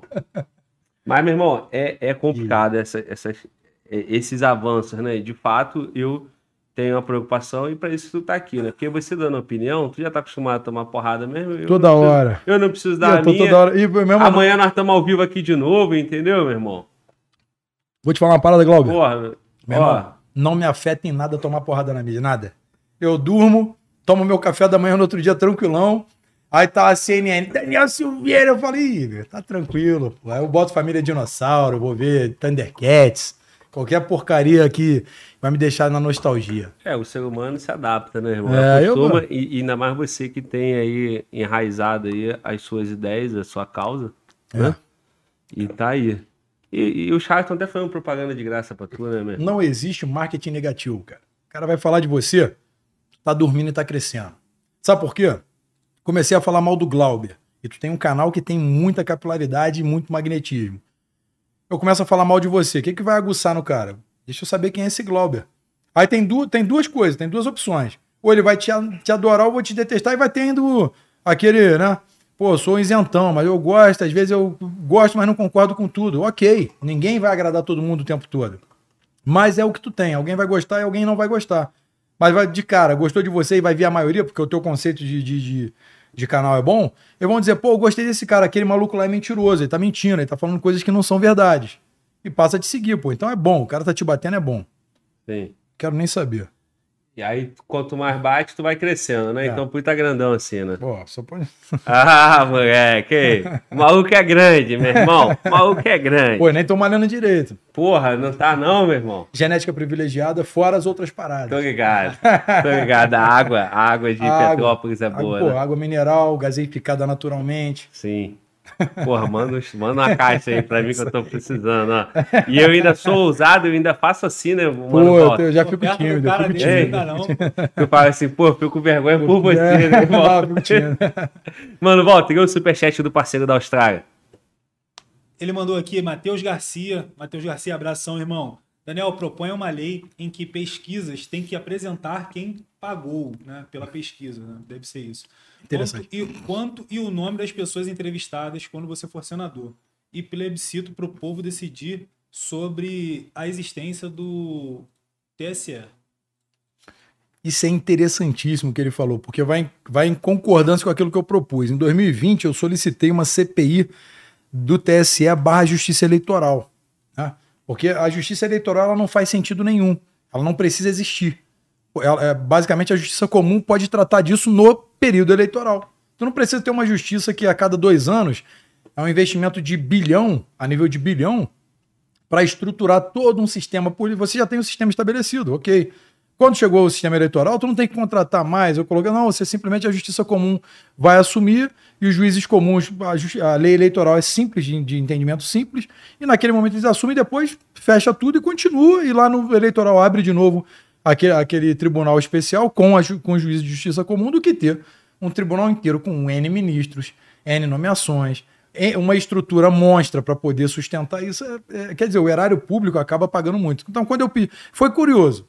Quando eu pedi, quando eu apresentei a PEC, né, da, da reforma do judiciário, quando eu apresentei o projeto contra as big techs retirarem do ar, se não houver crime, só porque feriu a comunidade ou as diretrizes da comunidade, quando eu apresento isso, e quando eu apresento essa CPI, esse vídeo de CPI do TSE barra Justiça Eleitoral, eu fui preso. Interessantíssimo. Aí falar assim, não, foi só por causa do vídeo que ele exagerou na palavra, e vem o cara, ele exagerou na palavra, pô, meu irmão, então tudo bem, eu vou te mandar pra casa do cacete e tu vai me prender 10 anos. Porra, vamos acordar um pouquinho aí pra ver o que, que tá acontecendo. Então esse projeto que ele fala é muito bom. Porque a, a, a pesquisa ela é feita, vai, vai em algum lugar, ó. Eu nunca fui, eu nunca fui entrevistado por ninguém. Eu não conheço ninguém que tenha sido. E, e o ciclo de amigos que nós temos, e cada um está interligado a em, um, em- em um limite de sete pessoas, você conhece alguém que conhece alguém. E eu nunca ouvi ninguém. É sempre em lugares né, distantes, ermos, aí entrevista duas pessoas e fala assim, não, foram entrevistadas dois mil, duas mil pessoas em, em, sei lá, em 3 mil municípios, vamos supor, são 5.570. 3 mil municípios e o percentual diz que tá, o, A tá na frente, o B tá na frente. Ninguém sabe, pô. Então tinha que ter mesmo, tinha que ser identificado. Eu fui entrevistado e falei isso. Tá bom. É, é uma boa proposta. Eu acho que isso aí, na verdade, não é nem projeto de lei. Dá pra fazer até por resolução também. Enfim. Mas é uma boa ideia. é, não seria simples alguém fazer uma pesquisa? É, você organizar uma pesquisa? Você pode, você só não registra. Ah, Porque tem que ter a metodologia, tem que ser exatamente do jeito que é feito. Aí você vai é, é, tentar fazer uma pesquisa dessa, contratar uma pesquisa dessa, ou fazer. A estrutura é cara, no mínimo 30 mil reais, no mínimo. Ou seja, quem vai dispor de 30 mil para repetir uma pesquisa? Aí tu sai às ruas. Eu. Sai às ruas, por exemplo. Sai pesquisando as pessoas. Pô, tu vota Lula Bolsonaro, ou fulano ou fulano. Ah, voto no A, B, tô com esse, tô com esse. Aí tu vai ver que tendenciou pro Bolsonaro. Maioria, vai acontecer. Aí a mídia vai falar, pô, mas você só andou na bolha. Caraca, eu rodei onde as pesquisas rodaram. Não, mas é bolha. Só a pessoa da bolha. Cara, eu tô indo aleatoriamente, mas eles vão vir com sofisma para te convencer de que a minha pesquisa não é fidedigna, porque não tem métodos científicos conforme o padrão que eles estabeleceram para registrar. Então é isso, cara. A verdade não é o que você vê na TV. A verdade é o que eu tô vendo agora. Tu tá tomando um Red Bull, numa, um energético numa caneca. Essa é a verdade. Tu não tá tomando café. Eles vão dizer que tá tomando uísque. Eu não acredito nisso, porque eu tô tomando igual você. Essa é a realidade. É o que eu tô vendo, cara. Esse é meu, isso é o que eu penso sobre a política hoje. Então por isso que eu falei no início, as ruas dizem tudo.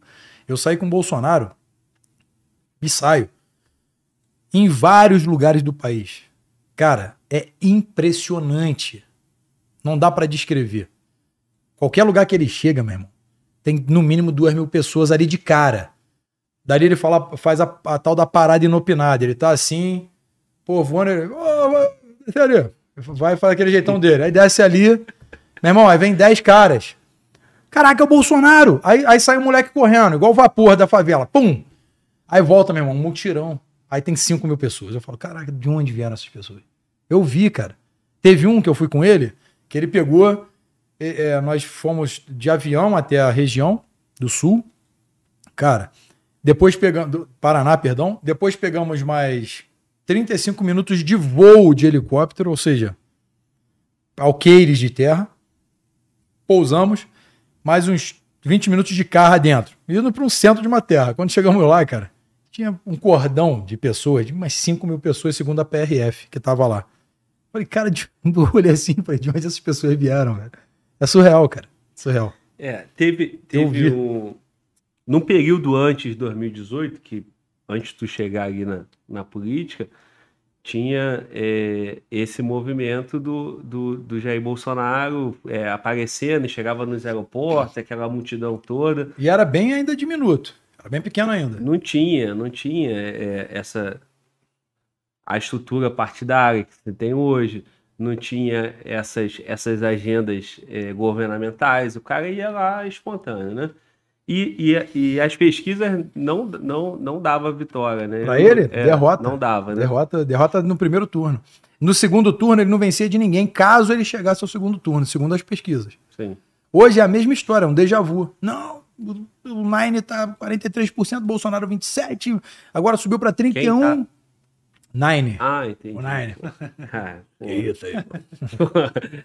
É, sim, é, agora, continuando a pergunta do colega, ele fala sobre é, ser obrigatório dizer quem são as pessoas e tal, né? Alguma Sim. coisa nesse sentido, mas também tem uma corrente que, que, que entende que não deveria ter pesquisa.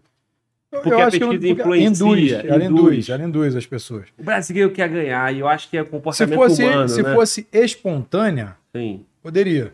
Porque a pes- a pesquisa tem que ser espontânea. Primeiro que tu vai abrir a mente da pessoa a ela entender quem são seus representantes ou quem são os pretensos candidatos. Se você vai com uma sequência de quatro nomes, tu já está induzindo a pessoa naqueles quatro nomes. Ou seja, você está tirando outros candidatos. Ah, não, mas eles não pontuaram em pesquisa nenhuma, mas são candidatos. Se tem 15, tem que botar 15, tu não tem que botar quatro. Porque você está botando uma predileção a quatro candidatos. Então, se ela for espontânea, ô, você vota em quem? Primeiro que o cara respondendo um dos candidatos existentes, já- ele já mostra que está acompanhando ainda que minimamente a política. Agora, para deputado, que são muitos candidatos, mas já vai ver se regionalmente ele está acompanhando. E nível nacional também. O meu estado, o Rio de Janeiro, particularmente, é um estado que tem muitas pessoas que elas são politizadas de, a modo federal do que a modo estadual. Tanto que a LERJ passou por muito tempo com, com representantes ruins, agora que veio dando uma melhorada, uma recalchutada. Já, porque foi capital. Rio de Janeiro era capital. Inclusive, eu tenho uma PEC, a PEC da segunda capital, que é minha, para voltar a capital política para o Rio de Janeiro, maior cinturão populacional ali da América Latina, né? Pega eixo ali, Rio, São Paulo e tudo mais. Daí então, essa PEC, inclusive, até a parte da esquerda gostou, porque o Rio de Janeiro ele é mais capital do que, do que própria Brasília. 75% da União funciona no Rio de Janeiro. Sabia disso? Não. É. Sabe quantos é, candidatos, é, funcionários federais tem aqui em Brasília? Em torno de 150 mil. No Rio, federais. No Rio tem 250 mil. São 100 mil a mais do que a própria Brasília, de, de candidato de, de De funcionários funcionários. federais. Ou seja, é mais, mais capital que Brasília, pô. E aí foi tirado, fez aquela bagunça toda, trouxe pra cá, Oscar Niemeyer com JK, não, vamos fazer Brasília Central, e o cara, aí começa isso aqui e vira uma cidade que ela não se sustenta sozinha, porque o Pacto Federativo traz aqui, centraliza todo o nosso dinheiro para depois distribuir, aqui só administra. Mas tá, vamos tirar um pouquinho para sustentar nossa cidade também, nosso estado. Quer dizer, acaba ficando uma coisa que não necessariamente, estou sendo pragmático, necessariamente a própria Brasília não precisaria existir.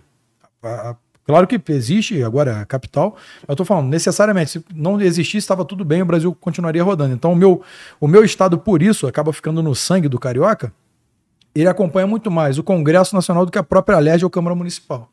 Agora que está modificando um pouco esse conceito, porque vê também que precisa da política regional. É, é, assim como Brasília, existe outras coisas na estrutura governamental que tu entende que não tem que funcionar. Tu citou alguma parte da justiça e tal. Muitos deputados e muitos senadores, des- desnecessário, Porém, irmão, tem aquela coisa também que depois que já tá difícil, difícil Difícil retornar. vai- é, de- depois que, depois Eu- que foi, Brasília, por exemplo, é uma coisa que a gente que tá aqui em Brasília eh, hoje, né, e, e eu vivo aqui também, meu irmão, eu fico pensando, tirar isso aqui vai ser o quê, cara? Não, não, É tirar é um não vai. sem volta, né? tirar não vai. Tirar não tem eu como. digo levar essa parte política para Não, mas aí Brasília aí é a segunda capital. É- aí nós falamos de, de, de várias capitais. Tem, tem países com quatro capitais, né? Que em, um, em uma Alemanha, por exemplo, é, é policapital. Né? Você vai, vai pegar, vai botar Brasília como uma cidade administrativa, Ah, mas a perfeito, política sim. fica lá. Aí levaria Seria, olha, que, olha que maravilha que seria o os três Congresso. poderes levaria para lá. Não, não. Deixa o STF aqui. Primeiro, tu dificulta o lobby de parla parlamentar e não tem que ter contato com o ministro do STF. Ele não tem que jantar na, na, no- na casa do presidente do Senado. Ele não, o ministro do STF ele não tem que ter uma câmera filmando o julgamento dele, não. Me fala o nome de um, de um membro da Suprema Corte norte-americana. Ou me apresenta aí um julgamento da corte agora aí no YouTube. Não tem. Sabe por quê? Porque isso não é da opinião pública, isso é julgamento. E o julgamento ele não pode ter pressão social em cima, porque o juiz entende-se que ele deveria simplesmente seguir a norma. Agora, se é um juiz, como o Barroso já, já várias vezes falou, olha, o STF já já está em um patamar que não trata mais de matéria constitucional. Se for de relevância social o assunto, como legalização das drogas, eu acho que nós devemos ver por esse prisma. Nós estamos enxugando o gelo, nós temos que deixar o garotinho fumar maconha. Aí faz uma live com o menino Foca, um jurista da última instância com o menino Foca. Isso, vamos aprovar as drogas, porque é legal. Cara, esse cara tem que ser ministro do STF, cara. Porra, caralho. Cara, deixa eu acompanhar aí, cara, porque eu não tô muito nesse universo, tô aqui na minha bolha. Menino fala, fala Foca, aí da polícia, vamos falar de polícia. menino Foca, quem é? Aquele rapazinho lá do cabelo azul que faz uns vídeos engraçados. Ah, o do YouTube. É, do YouTube, YouTube, menino Porra, Foca. cara, olha só, cara. Mano, volta. Trabalhamos muito pra ter esse canal, né, cara? O canal tá indo pra um milhão de inscritos. Vamos voltar a falar de polícia, Fala meu de irmão. polícia, meu irmão, fala de polícia. Porque falando de polícia, ignoraram a gente, deixaram a gente bem quietinho aqui. A Não, vamos tá falar da polícia, vamos falar toda da polícia, vamos falar. Meu irmão, ó.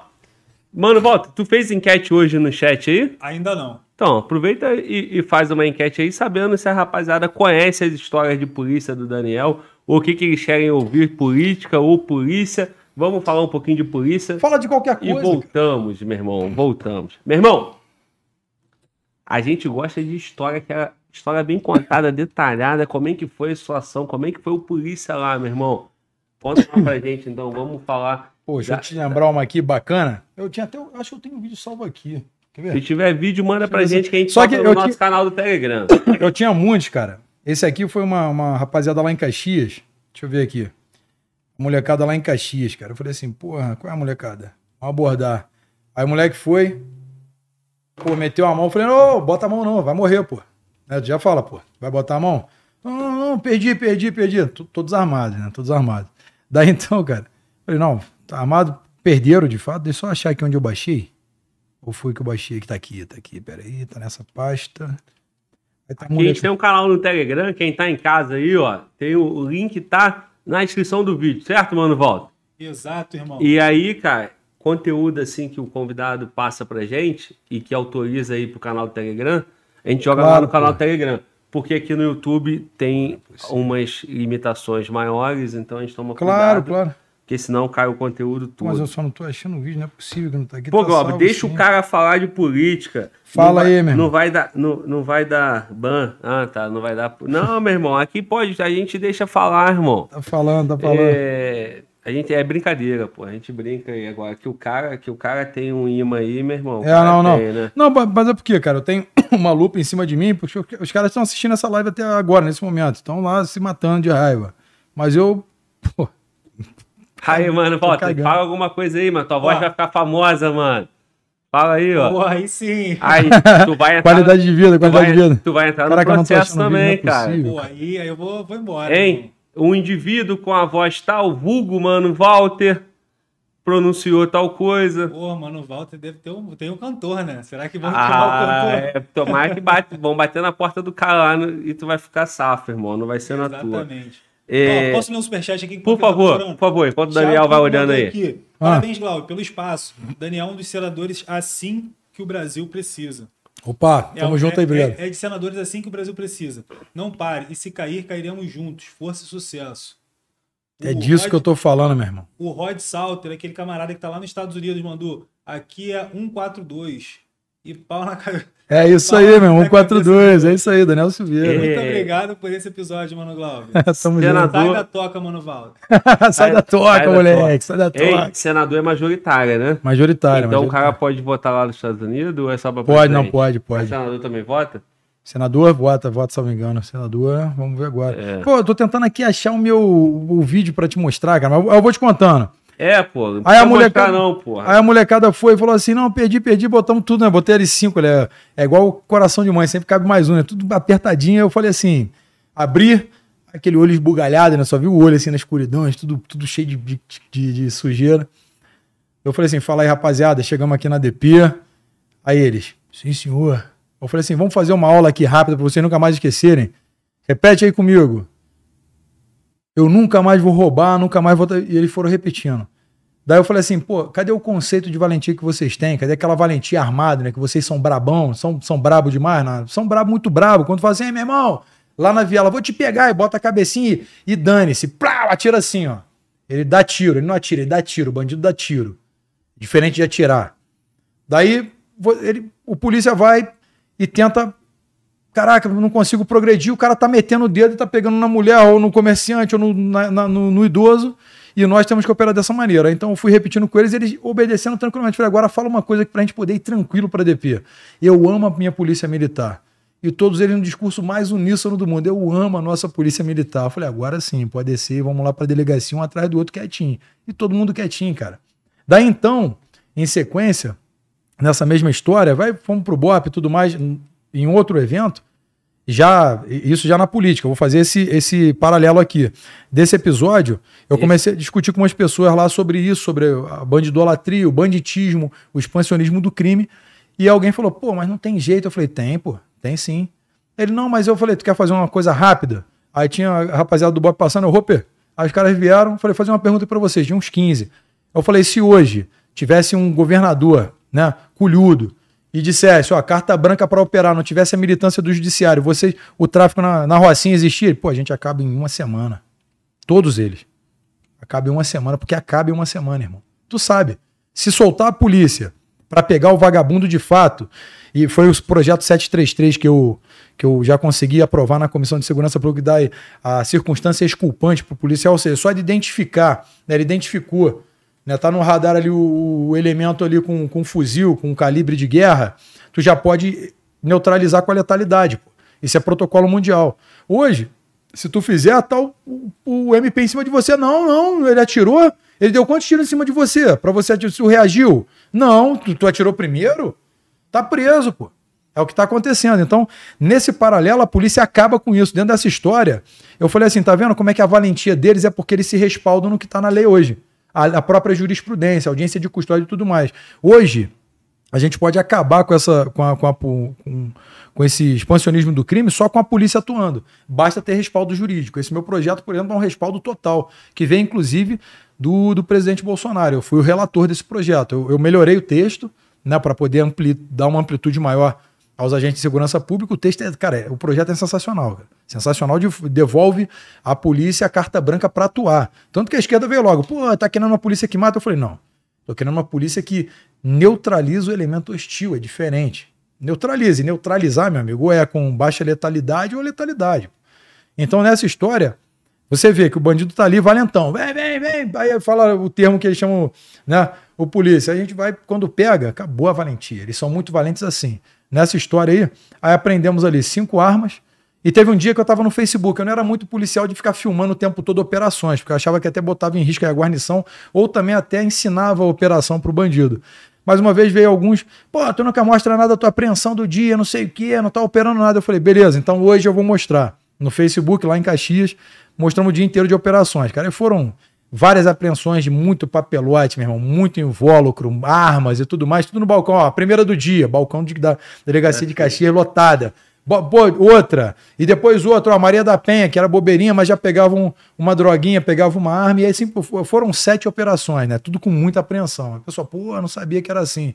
Mas tu não vai publicizar aquilo tudo para as pessoas saberem, né? Dentre outras histórias aí, tem muitas aí. Histórias maneiras.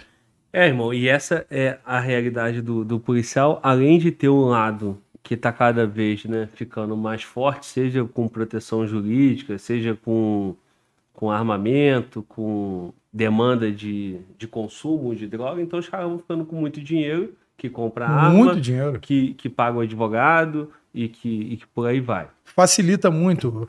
Na verdade, ó, uma vez na Rocinha, tava ali na, na passarela da Rocinha, né? Eu, lá na Rocinha eu trabalhei muito ali perto da Papa de Onéia, que é uma, uma rua também, perto da, da Rua 2 também, que tem o centro de comando e controle ali, e também lá na base da Rocinha. Daí então tem vários pontos de boca de fumo, né, do tráfico.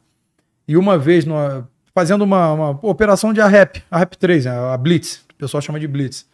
Pô, o garoto tentou se evadir, nós evidentemente né, derrubamos, pô, caiu, ele estava armado. No que ele estava armado, pegamos, pegamos a arma dele ali, um revólver. Não, meu chefe, tá tranquilo, que sou trabalhador. Aí já vem pessoas, né? Os transeuntes, não, trabalhador, trabalhador. Aí eu já guindei um, vem cá, tu é testemunha. Ah, a mulher falou um pouquinho, testemunha também. Aí, aí o pessoal já foi afastando. Aí eu falei, ué, aí não quer. Não pode prender o vagabundo com arma. Aí o pessoal vai ficar, não, que vocês são isso, são aquilo, aí cospem no policial. Eu falei, não, por mim pode enfiar e rasgar, eu não quero nem saber está conduzido para delegacia. Fomos para a 11 ali, 11, a 11 delegacia. Ali na, na, base da Rocinha mesmo. Levamos lá para a delegada. Ó, o cara resistiu. É, resistiu na prisão. Porte de arma. Calibre restrito. Porque está suprimida a numer, numeração, ou seja, inafiançável. Cara, a resistência, desacato, três tipificações penais. E a minha guarnição tinha também um outro bacharel em direito, o garoto estudando direito, então todos sabíamos ali basicamente a tipificação penal tranquilamente. Por lá, só colocou, entrou um advogado rapidamente, que já veio da, da ordem do, do, da, favela lá do, do, do, tráfico, não da favela, aqui na favela, meu irmão. Tem muito trabalhador, mas muito, moleque. Tem muita gente boa ali que não quer o tráfico ali, mas estão reféns também de uma situação que eles não têm o controle tão pouco como enfrentar essa situação.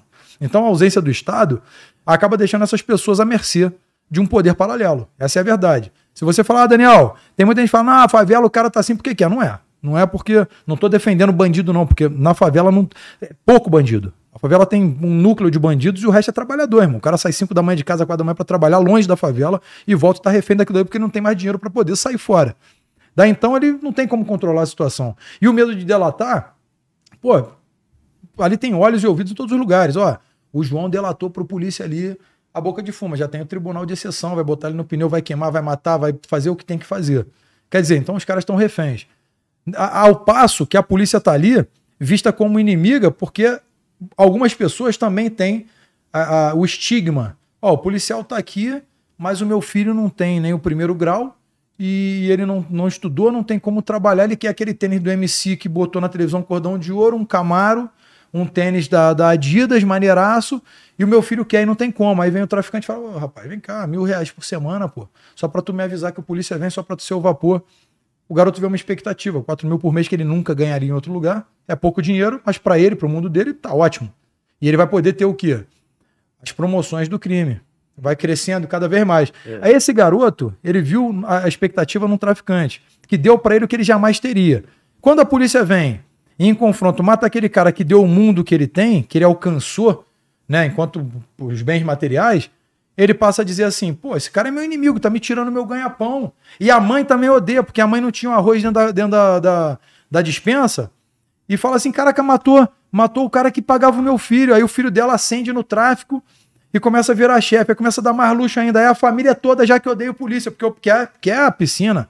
Porque tem, tem casas lá, barracos lá, quando, por exemplo, foram pegos alguns chefes do tráfico, cara, quando entrou na casa, meu amigo, a casa, pô, teto de gesso, iluminação de LED, TV de 65 polegadas e daí pra lá mesmo, carpete, linda a casa, só que toda de tijolo arrebentada por fora, por dentro outra coisa. Aí tu subia, segundo andar, pô, hidromassagem, pô, tudo no porcelanato, pedra São Tomé, impressionante, cara. Por fora, por- por dentro um palacete. Aí, aquela pessoa nunca teria aquela condição. Primeiro, ausência do Estado. Segundo, falta de emprego ali na região. Porque não tem como nenhum empresário acabar ingressando, porque vai, vai ter assalto, vai ter né, vilipêndio e tudo mais. Ele, enfim, ele, pô, não, não alcanço. Aquele garoto tem no tráfico a expectativa da vida da melhor e vai arrastando para a família. Aí acaba que, o, que a pessoa que mora em comunidade, muitos que trabalham, que não tem esse, esse conceito, não vivem na mão do tráfico, mas essas pessoas que vivem na mão do tráfico acabam fazendo barulho na favela. E quando você faz barulho, qual é a do ser humano? Se tu parar aqui agora e começar a montar um, um, um, sei lá, uma torre de tijolos e, e atenção e parar um Para e olhar, para vai parando o outro, vai parar. Aí, essa é a comunidade, vai ficar assim, pô. E se tu começa a gritar, vem mais 10 gritando contigo. Se tem 10 gritando, já arranca o celular. Ah, polícia aqui, truculenta, tá batendo no inocente, o cara é mó vagabundo. Mas é, na mídia vai dar que o policial agiu com truculência e tudo mais. Isso é o que é vendido na sociedade. Então é difícil pra caraca de tu operar nessas comunidades que a gente chama de área vermelha, porque a própria sociedade não conseguiu entender o que a polícia faz de fato por eles. Porque isso já está enraizado na cultura, cara. É, é- isso para tu quebrar esse paradigma, cara, vai demorar muito. Em reuniões, por exemplo, com o comando, a época até era quando o Major Pazini, um excelente comandante, logo após o caso do, do comandante Edson, do caso Amarildo, lembra? Lembro. Então, o Edson é uma das mentes mais brilhantes que eu já conheci. Zero um de tudo, cara. O cara é inteligentíssimo, tá? E foi acusado ali ilegalmente o processo, cara. Não tem, tem nada de real naquele processo. Foi um crime midiático, tinha que ter alguém. Ele foi preso e permaneceu preso injustamente. Tá até Tá. hoje. Não, ele já tá solto, mas foi injusto. Tá? Um processo porque a verdade é outra. Eu sei a verdade detalhada, não vou falar aqui agora porque eu acho que não é o caso, até porque eu já conversei com ele e falou: pô, não, não vou publicizar isso ainda até o fim do processo todo, mas eu sei a verdade. Ele me contou, me contou, ele pessoalmente. Então é uma prisão política, para tu ter ideia. Então não teve nada a ver com aqu- aquela, não é a verdade dos fatos, tá? Enfim, quando assumiu na, na reunião de comunidade, quando perguntou o quê, poxa, o que, que vocês querem saneamento, o que, que a gente vai lutar com a prefeitura? Olha só, a polícia que nada tem a ver com política pública, tá? Senão a segurança pública, passa a ter que ter, fazer parceria com a, com a prefeitura ou com o governo do estado para conseguir pavimentação, saneamento básico, dentre outros quesitos de, de estruturantes. Daí eles dizem: não, onde é que vai poder voltar o proibidão, os bailes funks? Olha só a concepção da juventude de lá, né? onde eles co- co- convivem com traficantes que confrontam o poder do Estado, que representa também a sociedade, que estrutura a sociedade, e para eles é normal, cara. Isso é, isso é questão estrutural e também intelectual. A gente tem que mudar essa cultura. É difícil demais, meu irmão. Porque tudo é bombardeado pelo bem material. Ele vê um garoto da favela de, de, de tênis de, de 900 reais, um carro de meio milhão de reais. Pô, ele quer também, cara. Mas como é que ele vai comprar isso aí? O que, que ele vai preferir? Ganhar um salário mínimo trabalhando todo dia, de 7 da manhã, saindo às 5 ou 4 de casa para chegar às 10 da noite, ou ganhar mil, mil e quinhentos por semana só para ficar numa laje soltando fogos de artifício quando a polícia chegar? É. Complicado. E até a atividade policial, ela é desencorajada E, e, a, e essa sociedade, a população vai comprando a ideia de que, pô, não adianta nada. É isso, é enxugar gelo. Entendeu? Mas o enxugar gelo a gente não morre afogado. E basicamente aí entra a parte que eu te falei, do ativismo de alguns membros do judiciário. Ah, pô, para dar uma resposta à sociedade, o clamor social, prende. Aí o que que faz? A, a sociedade, é, essa parte da sociedade que acha que, tá vendo? Nós temos poder de prender o policial. Aí vem o MP e cria a justiça. Não, aplicativo para truculência policial. Aí uma ONG cria, o MP compra a ideia, aí qualquer operação policial já tem um cara lá com o aplicativo filmando, ó, truculência policial. Aí o cara foi, resistiu, nós temos o protocolo de uso de força, certo? Verbalização, controle de contato, controle físico, baixa letalidade, letalidade. Isso é protocolo mundial. Certo? Tô errado? Isso é protocolo mundial de ação policial. Então verbalizei. Ó, bota a mão na parede. O cara, não, comédia, não vou botar. Eu, controle de contato, eu vou me aproximando. O cara vem para controle físico, resistiu, baixa letalidade, tese, spray de pimenta, lacrimogênio, continua, bum, explodir a cabeça do cara. Viu? Foi truculento, mas olha o que, que teve de intercorrência até a ação da letalidade. É basicamente isso. Ao passo que quando eu abordo, verbalizei, o cara puxou, bum, letalidade, já pulei pro quinto. Letalidade. Aí, ah, truculência, não, o cara puxou uma arma, mas ele não atirou. Meu irmão, ai, meu camarada. Aí eu não vou esperar para minha mãe chorar, né? Vai chorar dele. É essa a questão. E o pessoal não consegue entender isso, ou já foi doutrinado o suficiente para entender que isso não está certo. É, eu fui te defender, minha senhora. Porque se ele atirasse, ia pegar em você que está filmando. Mas eu evitei. Não, que ele é trabalhador, menino bom, levava pão para mim. E é isso que a gente tem que mudar na cultura. É difícil, cara. A, a política pública é muito difícil hoje no Brasil, porque isso já está enraizado em todo o Estado brasileiro. É, e durante vários anos. É. Meu irmão, tu citou a situação do Amarildo lá. Eu lembro que também foi. Era diariamente nos jornais, e cadê Amarildo, e placa, em jogo é, de futebol. Foi a nível mundial. E é tal, e isso aí foi da mesma forma, da mesma forma com o caso da, da Marielle, uhum. e isso foi tendo uma repercussão. E aí tu falou uma coisa aí agora, que esse processo foi e tem uma outra verdade em cima disso. Meu tem outra verdade. E está relacionado com a forma como isso é, é difundido na sociedade? Tá tudo junto, né? Porque como ah, que não. esse movimento ganha tanta força? Não, assim? mas é porque é muito coordenado, cara. Aí, se nós entramos aqui em Pit of Capra Antônio Gramsci e o conceito que eles queriam, né, de armar a sociedade, quando nasce o Comando Vermelho, né, presos políticos com presos comuns, né, manobras orçamentárias, né, tática de guerrilha urbana. Se a gente for explicar desde lá de trás, a gente vai entender como que isso foi muito bem engendrado para chegar na atuação de hoje. Né. Hoje eles têm um protocolo de atuação né, do Comando Vermelho, aí vem o primeiro Comando da Capital em São Paulo, terceiro Comando da Capital, aí vem Amigo dos Amigos, terceiro Comando Puro, Família do Norte, Aí eles começam a fazer, vai, vamos sair do Brasil, nós temos que, que crescer a nível mundial. Aí vem o PCC com a Nadrangueta, Camorra, aí vai o Comando Vermelho com o Hezbollah, com as Farc. Meu irmão, isso já ramificou de uma maneira que aí, pra gente discutir e resolver, muda, tem que mudar muita coisa. Tem que mudar muita coisa. Pois é, irmão. E, é. e, e nós estamos aqui, porra, do lado da polícia, a gente quer que o tal do enxugar Só toma tinta. Que, e que continue, toma tinta. E que continue. Errou, toma pulseira de prata e tá preso. E que continue é. enxugando gelo, porque é, é parte aí, da polícia, né? É muito irmão? complicado, velho. Às vezes, quando eu vejo isso, quando eu começo a analisar, cara, eu passo mal. Eu falo, caraca, não tem jeito. Tem jeito de tu pegar o traficante armado ali, acabar com o movimento isso. dentro. Isso dá pra. Agora, com a máfia internacional, como é que tu vai chegar nas. Como é que é? Cosa Nostra como é que tu faz lá na Itália, que já comprou todo o poder público? Né? A máfia italiana domina a Itália, inclusive o Estado. Aí tu tem lá Nadrangheta, Stida Família, Cosa Nostra, Camorra. Olha só, aí tu vai, Medellín, que são os cartéis na Colômbia, que já é nível de cartel. Aqui no Brasil, qual é o nosso cartel? PCC.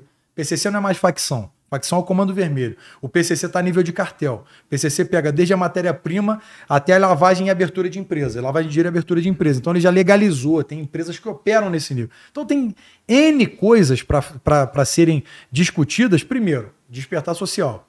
Segundo, o controle da pessoa sobre a sua proteção. Armamento da, da sociedade. Porque se tu não está armado, tu é refém do Estado, que só ele vai poder te proteger, tá? Só que ele não tem quantitativo né? Não é por, por... Ah, olha só, eu quero um policial para cada 120 pessoas. Ó, teria uma segurança pública top. Aqui no Brasil, por exemplo, é um, um policial para mais de mil pessoas. Tá? A gente está falando de um quantitativo totalmente com uma disparidade de armas gigantesca. Aí o policial não dá conta disso. E quando ele erra, ele é preso. A gente já, já não tem mais um, tem um para duas mil. Porque um já foi preso por, por ativismo ou por qualquer processo sem pé nem cabeça. Ao passo que o tráfico, o Fabrício mesmo, do, da Core, que é o, o delegado da Core, meu amigo pra caraca, o cara operacional, inteligentíssimo, estrategista, tá? Quando ele operou lá e apreendeu 64 fuzis no Rio, no, no aeroporto, ele falou, cara, isso aqui é só uma ponta, já passaram milhares para lá, do outro lado, porque nós não temos esse controle. Aqui já foi dado, investigado, foi facilitado a investigação, enquanto ali eles burlaram o sistema. E isso acontece o tempo todo. Nós temos rotas de, rotas de armas. Aí vem aquele cara, não, é a própria polícia que sustenta o tráfico com arma. Como? Quando eu chego na, na, na Reserva Única de Material Bélico, a RUMB, quando nós chegamos lá, ó, vou pegar o fuzil 762, eu quero cinco carregadores, eu vou operar na favela, eu quero a pistola, eu quero quatro carregadores de pistola calibre 40. Eu vou pegar o número da arma, eu vou lançar no livro o meu RG, número de munições, a mesma coisa no fuzil, vou assinar na entrada. Na hora de devolver, teve confronto, ó, tive, ó, o carregador tá vazio, vai ter, vai, aí se tiver perícia com a arma, vai ter a perícia caso não tenha. Se eu não, não utilizei o disparo, tá tudo ali, é conferido na hora. Então como que eu vou tirar do batalhão a arma e vou municiar o tráfico inteiro? Não dá, isso é mentira. Isso é falácia de WhatsApp. E o pessoal começa, não, é a polícia que sustenta. Cara, não tem como, porque toda a arma da polícia é extremamente é, é fiscalizada e tem o controle total. Tu consegue tirar de onde tu trabalha uma arma e levar para vender? Não. não. dá, não tem como. E outra, se tu voltar para casa, para o batalhão sem o fuzil, já tá preso crime militar. Já tá preso respondendo várias sindicâncias. Ele vai, vai ser exonerado, vai ser preso e o caraca se não comprovar que tu foi, por exemplo, roubado. Se tu comprovar que foi roubado, é diferente. É, não vai acontecer. Ninguém vai chegar a polícia, me passa o fuzil aí, ninguém vai fazer isso. Porque tu vai dar nele. Pô. Enfim, esse tipo de narrativa é porque o desconhecimento da rota da arma, da rota das drogas, de como opera o narcotráfico, né? E isso o Estado vem se ausentando. Então, tudo isso para mim é muito perigoso. Né? Quando o Fabrício, eu fui até a Core há pouco tempo, né? conversando lá com os amigos, cara, os caras trabalham muito bem, assim como o BOP. Né? O BOP, pô, uma elite pô, sensacional, né? o armamento ali, a, a, a técnica deles de, de, de incursão é sensacional. Então, na minha opinião, hoje, cara, para a gente poder modificar isso, esse conceito social, primeiro é o despertar social e armar a sociedade. Na minha, na minha opinião. Claro que tu não vai dar, toma aí uma arma aí, não. Você vai ver a qualificação, capacitação do cara para ele ter uma arma que o Estado permitiu que ele tenha arma para poder se proteger. Se ele incorreu um, em algum crime, aí então esse Estado vai punir essa pessoa que cometeu o crime com a arma que foi autorizada para ele. Pois é, irmão. E, e muito tem também. Pô, tô falando falado... pra caralho, tu me interrompe, cara, senão não paro, não. Não, não interrompo, não, cara. Pô, aqui isso. Aqui é. Aqui. Fala à vontade. Ah, vambora. Olha só, irmão, sobre o armamento. A gente, ontem mesmo, nós, o nosso convidado de ontem é um camarada civil, né? Que tem um clube. Civil de... ou, ou Papa Não, não, civil é, mesmo. Civil, civil, tá. né? E, e, discutimos o armamento civil, que é o que sim, você está falando, armar a população e tal. Sim. E e aí, conversando né, com vários colegas, né, muitos que, que hoje pô, tiveram acesso ao armamento, tem lá o registro, o CR, tem, tá uma insegurança, uma preocupação jurídica enorme com a mudança de governo. De revogar, se De se revogar. Mas isso é certo, isso é certo. O cara, o cara fez. O que, que aconteceu? Tivemos lá atrás, já nesse, naquele governo maldito, nós tivemos um plebiscito, tá? Que foi, na verdade, na verdade, o plebiscito que, que foi feito foi um referendo, na verdade, perdão, estou errando aqui, o referendo, e nós vencemos. Tá? Nós vencemos, não queremos desarmar a sociedade. Ele ignorou, rolo compressor em cima de todas as armas, destruindo, filmando a televisão, batendo palma. Nossa, povo, paz e amor, rosinhas, livros e tudo mais. E a polícia, meu amigo, acabou segurando uma trozoba gigantesca. Por quê? Não tem mais quem é co-irmão, porque o cidadão armado de bem, ele é um co-irmão da polícia. Se o policial estiver atuando e for você, por exemplo, vamos supor que, ou eu que não, sou, não fosse policial, por exemplo, ou um civil armado, um CAC, que, pô, o cara não tá ali para ser bandido. Ele vai ver o policial atuando. O que, que ele vai ver? Ó, tá em desvantagem numérica, vou aglutinar. Ele chega ali no polícia e rende o cara junto com o polícia, ó, ó, sou CAC, meu tô contigo, tá tudo certinho, o cara vai ficar, depois o cara vai ver. Nos Estados Unidos funciona assim, o cara rende com a polícia. Então, o armamento dessas pessoas é basicamente para você não ser escravo de um Estado totalitário. É isso que o presidente Bolsonaro fala o tempo todo. O povo armado jamais será escravizado. Ele repete a exaustão. E ele tá certo. Então é por isso que a gente defende, claro, a capacitação dessas pessoas, então, armar para que elas possam defender tanto a própria vida de terceiros da família, evidente, e seus bens, cara. Porque senão, meu irmão, a gente vai estar refém. Vê nos Estados Unidos, quando tentado, tá lá, tá, na- tá na emenda, é a emenda constitucional, tem direito à arma. Aí vem o governador, aí todo mundo foi para casa do governador, 10 mil pessoas de fuzil na frente do governador lá assim, ó, vai tirar isso aqui da gente? Não vai, porque o povo sabe o que, que significou a liberdade. Os pais criadores nos Estados Unidos, eles derramaram sangue, a população norte-americana derramou sangue nessas guerras da independência. Então eles sabem o valor da independência. Aqui no Brasil, pô, claro, pô, nós temos a nossa história de independência, mas nós não derramamos o sangue para brigar. Diferente, por exemplo, se você pegar Guerra Farroupilha do Rio Grande do Sul, então ali eles têm aquele. Quando você vai ao Rio Grande do Sul, quando começa um evento, eles cantam tanto o hino do Estado quanto o hino nacional, porque eles sabem desse valor patriótico. Né? Em alguns estados você não tem isso, porque já foi muito. É uma independência que não está enraizada no sangue, a luta, a guerrida. Então é bem importante que as pessoas saibam e tenham esse valor patriótico, porque quando você defende a sua pátria, é capaz de dar a vida pela pátria, o que, que você não faria pela sua família? Tá certo? Então é isso que eu defendo. Eu defendo isso, meu irmão, com, com, com todas as minhas forças. Eu acho que, que o futuro de uma nação livre é isso aí. É, por um lado, o. Posso tomar essa água aqui. Por um lado, o Lula disse que vai transformar os clubes de tiro em clube de livro. E o Ciro, segunda-feira, falou que vai revogar tudo e vai ser tudo ao contrário. E quem tiver armado na rua vai ser preso. Vai ser preso. Que o CAC ou quem tiver o registro vai ter que andar desmuniciado e tal, guardadinho na, na maleta. É, é retroagir, porque o cara, quando precisar se defender, não tem como ele falar, opa, opa, calma aí, deixa eu municiar minha arma aqui, agora vem. Não tem como. Não tem como. Também não tem como falar, opa, opa, opa, pega aí, vou ligar o 90. Não tem como. Não tem, né, meu irmão? Tu tá à mercê. Então, é... que modelo é esse aí, irmão? É o modelo que foi construído lá atrás. É o modelo socialista. To- todo Estado socialista você pode acompanhar.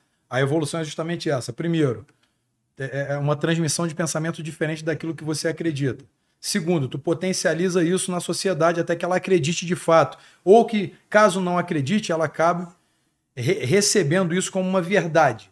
Dali você desarma a sociedade, ou seja, não tem como reagir a qualquer tipo de manobra do Estado. Segundo, você abre a economia. Tudo fica muito barato, tudo muito barato. Aí nego fala, cara, tô comprando geladeira, televisão, todo mundo compra aqui no Brasil. Mas tá muito mais barato e a economia fica aberta. Lá na frente vai vir a inflação.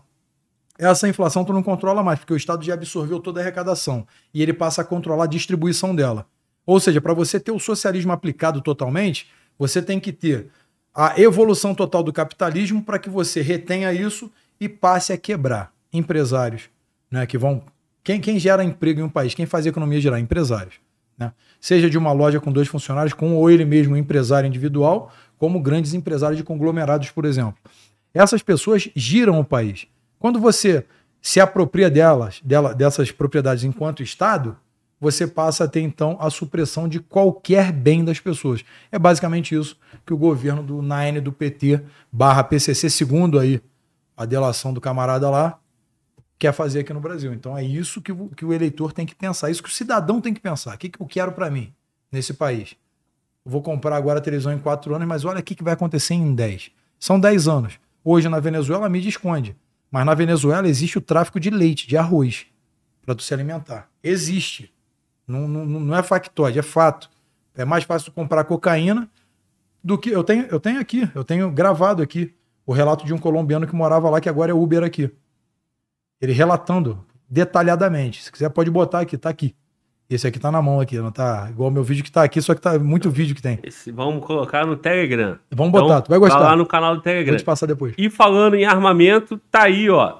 SIG do Brasil, SIG Sauer. Se você quiser uma arma de qualidade, de excelente qualidade, acesse o QR Code que tá aqui, ó. E o link tá na descrição. Somente a SIG pode te tornar único. Então, você aproveite o teu direito, aproveite a, a norma que ainda te permite e vai adquirir o seu armamento, vai poder se defender.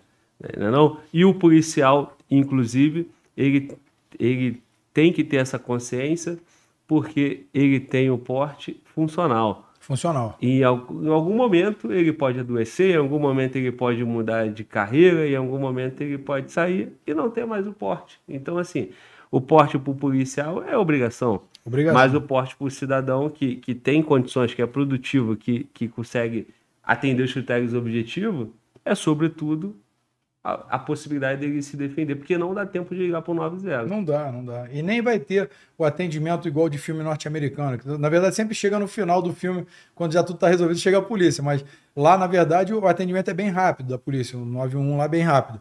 Aqui o 90, não por, por incompetência, não. A polícia atua muito bem com as armas que tem, com as ferramentas que tem, na verdade. Contudo, não tem o, a capacidade de quantitativo de atender a população no nível de ocorrências que são. E às vezes são ocorrências tão fubais, cara aquela fubazada, que já deveria ter sido passada essas pequenas ocorrências para a guarda, guarda municipal para atuar como polícia do município, para que eles tenham aí é, tanto a, a, liberdade de atuar sem, sem ficar com medo de atuar, como policiais, porque às vezes atuam por osmose, porque não tem o policial, mas tem guarda municipal, o cara chama, ele também não vai poder, é, é, como, como dizer, não atender aquela ocorrência, ou seja, prevaricar, que não é necessariamente prevaricar, ele vai querer é, pegar o camarada e o juiz falar: não, tu não tem competência para isso, tu não tem poder de polícia, tu não, não, não, não é policial, é guarda municipal. Quer dizer, já tem que passar a guarda municipal para a polícia do município, pegar as ocorrências de menor potencial ofensivo e a polícia aumentar, então, a sua efetividade em, em ocorrências de maior potencial ofensivo. É isso aí. Até isso é, é um atraso é um atraso. O modelo uma, da polícia. Você tem uma força policial que. Pô, Outra coisa, utilizada. o nosso modelo é dualista, o que é ruim também. Tem uma polícia de patrulha, né, prevenção ostensiva e a outra polícia e com, com função de investigação. Diferente do norte-americano, o modelo de lá é muito bem estabelecido e é monista. Ou seja, você inicia ali na ostensiva, patrulha, daqui a pouco você vai escalonando a sua carreira, chega a detetive, é o posto máximo é, é o capitão, até então depois o chefe de polícia, você tem que ter a meritocracia para isso, também às vezes a indicação política também conta muito por lá, mas enfim, você tem meritocracia, o que necessariamente quando você chega a detetive lá, você tem, quando você chega a sargento, lá que lá, lá, é, lá é desmilitarizada, a polícia só que com, é, ela é militar desmilitarizada, ela usa a patente, usa a hierarquia, mas não é militar, não é uma força militar. Quando você chega a sargento lá, você tem que fazer um, a preparação, o curso, né, para ser detetive. O que necessariamente você não vai ser detetive, mas você está preparado para tal caso promovido. Né? Então, você tem o mesmo distrito fazendo o ciclo completo, ou seja, as evidências não se perdem. Se você chegou numa cena de crime ou cenário de crime, depende da, da situação. Pode ser também você vai investigar aquilo ali, mas é o teu departamento, cara. Tu não vai chamar uma, às vezes, uma polícia de outra força que, infelizmente, às vezes gera uma vaidade de uma para outra que é, eu acho ridículo. Essa fragmentação, essa divisão, ela não existe. São todos ali pelo mesmo objetivo. Você vai ter o teu distrito no ciclo completo investigando. E para mim isso é muito mais evoluído do que um sistema. Ó, tu vai até aqui só. E se lá no processo comprovar que durante o processo essa daqui, a Polícia Militar, que não tem competência constitucional para investigar, embora tenha o serviço reservado, a P2, né, tenha ajudado a conseguir provas, o juiz vai falar: não, o promotor, oh, oh, tá errado aqui, ó. Isso aqui, a polícia não tem. Você quebra todo o processo, porque ele é inválido, porque a prova não é legal, não é lícita. Quer dizer, tem muita coisa para consertar, sim, não tem? Sim, é, cara. Pô, tá me desmotivando, cara. Só. Ah, só notícia ruim, pô. Pô, são as verdades, são as verdades. Meu irmão, e, e assim, e uma João estrutura... 832, e conhecereis a verdade e a verdade vos libertará. E, e, e, pô, em relação a estruturas de, de polícia, como Guarda Municipal do nosso Rio de Janeiro, sem arma. Não tem como. Porra, é Diferente absurdo, da Guarda. Metropolitana, é um Guarda Civil Metropolitana de São Paulo. É absurdo. A Guarda Municipal do Rio, ela opera na rua o tempo todo. Cara, viatura caracterizada, pô, lidando com conflitos, Ostensivo. gerenciamento de crises. Pô, e com um cacetete desse tamanho, cara. É. Pô, por mais que, que tenha um cara grandaço com cacetete, ele tá de cacetete, meu irmão. Ele não tá com uma arma. Se eu chegar numa mulher de 50 quilos, Eu tenho 114 quilos, 115. Aí eu chego e resolvo pô, assediar e partir para vias de fato com a mulher. Fatalmente eu vou conseguir lograr êxito. Agora, se ne, nesse interregno eu vou para cima ela puxa da bolsa uma arminha, o que, que ela fez? Equalizou. Ou, ou, ou ficou mais alta que eu, ficou maior, mais pesada que eu. Falou, ó, vai para trás, senão já era, cara. A pessoa tem que ter isso. A mesma coisa aguarda. Eu venho grandão com cacetete, vem uma galera lá de mulão, pô, cacetete, meu. Agora, quando eu puxar, que seja um 38. Os caras vão pensar, meu, pô, não, não sou eu querendo levar essa bala aí na, na minha cabeça. Pois é. É. Os argumentos quanto, a, quanto ao armamento são bem, bem, bem, bem fracos são. e usando casos é... A violência gera violência. É, pô, vai virar um faroeste. Se você tem que atacar na educação, é. você tem que ensinar. Tá, meu filho, mas enquanto eu estou ensinando a garotinha de 3 anos, o garotinho de 3 anos na escola, até ele se tornar um adulto consciente que ele vai passar por vários ciclos de doutrinação, ataque midiático, ataque de militante dentro da escola travesti de professor, né? militante na faculdade, até ele se tornar um adulto que vai entender a realidade, ou pode não entender e virar um cara de 50 anos morando com o pai, recebendo mesada e falar assim: viva a revolução. Porra, esse otário que come miojo, né? E fica tomando todinho no, na saia da mãe. Esse cara aí que é o jovem revolucionário. Então esse cara aí tá assim: vamos botar o livro, a educação. Claro, é fácil falar isso, pô. Nunca, nunca passou por uma situação de quando passa, é o primeiro a sair voado. Então, complicado pra caralho. Pô, irmão, e outra coisa, e lá se foram 20 anos, né, cara? Estamos em 2022. Se, se, Olha o tempo. É só você olhar o que aconteceu nos últimos é. 20 anos. Se tivesse tudo seguro, tudo paz e amor, e a educação evoluir da sociedade, ok. Caraca, mas, é mas muito... foi justamente o contrário, tá pior, e a educação não resolveu nada e tá todo mundo. Não, e pior, a educação, ela, a educação no Brasil ainda é deprimente. Porque você tem um monte de militantes travestidos de professor gritando que Karl Marx é o herói do seu filho, pô. Tá ensinando que, que, que a política ela tem que ser de esquerda. Aí, bom, mas o que, que tem a, a direita e a esquerda? Por que, que a esquerda é tão ruim? Porque hoje a vertente da esquerda que defende legalização de drogas, aborto, sexualização de crianças, desarmamento, né? Enaltece o tráfico das drogas. Não, que não pode prender, tem que. Audiência de custódia, que, que é só um jovem que é vítima da sociedade. Vítima da sociedade aonde, pô? Caraca, cara, quando eu era jovem, a minha mãe é merendeira. Eu tenho. Cara, eu amo a minha mãe, cara. Eu, eu daria um tiro em qualquer um para defendê-la, tá? Sem problema nenhum, mataria com as minhas próprias mãos. Agora, nós éramos paupérrimos, cara. Pô, hoje minha mãe tem um bom salário, ah, eu tenho um bom salário, mesmo deputado tem um salário alto, mas antes disso, eu já na polícia já fui fazendo a minha vida, tenho minha casa, tenho meu carro. Quer dizer, é o suficiente para mim ver minha, minha filha já está se formando no direito, a minha outra bem, bem estruturada academicamente, quer dizer, faz as coisas dela. Ou seja, cara, embora hoje no momento eu tô com a minha conta bloqueada, mas eu tô dizendo da minha vida de lá, de que eu venho. Lá de trás, bem pobre, para alcançar as coisas. Então não tem essa coisa de vítima da sociedade. Você tem o potencial de buscar, pô. Se eu busquei, ó, fui servente de obra, fui cobrador de ônibus, fui atendente de loja, fui balconista, fui almoxarife, fui desempregado, fui concursado. Quer dizer, cara, você tem que buscar o que você quer, pô. Se você não chegar lá por vias próprias, tu esperar, caraca, vai, ah, meu pai vai me dar, minha mãe vai me dar, cara, você tá morto. E mesmo que você tenha essa boa vida que teu pai e tua mãe te dê tudo, tu é um bosta. Tu nunca vai conseguir nada lá na frente. Pô, porque tu não busca, pô. Não constrói. Pô, não consegue brigar por si mesmo. É. Mano, Walter, chegou a tua hora de brilhar, irmão. Chegou a tua hora de tu mostrar que tu não é comedor de miojo e fica bebendo todinho na boa. Trabalha, irmão. Vamos lá. Nosso parceiro, ah. parceiro Matheus Garcia, lá da Austrália, mandou aqui. Daniel, o STE pegou as ações da Lava Jato porque eram caixa 2, na hora que você estava falando da Lava Jato, né? Como é que é? Aí... Eu não entendi. Você entendeu? Não, mas eu também tenho que entender, pô. Qual foi, parceiro? Porra, fala Daniel, de novo aí. O STE pegou as ações da Lava Jato ah. porque eram caixa 2. sim, sim. Na, na, verdade, assim. O, o que, o que foi a Lava não? Que, não, o STF. O que, que foi STF. a Lava Jato, na verdade, né? Você pega aí o próprio Deltão Dallagnol, que está passando por um absurdo gigantesco de ter que devolver o dinheiro que foi gasto na operação, porque foi tudo invalidado.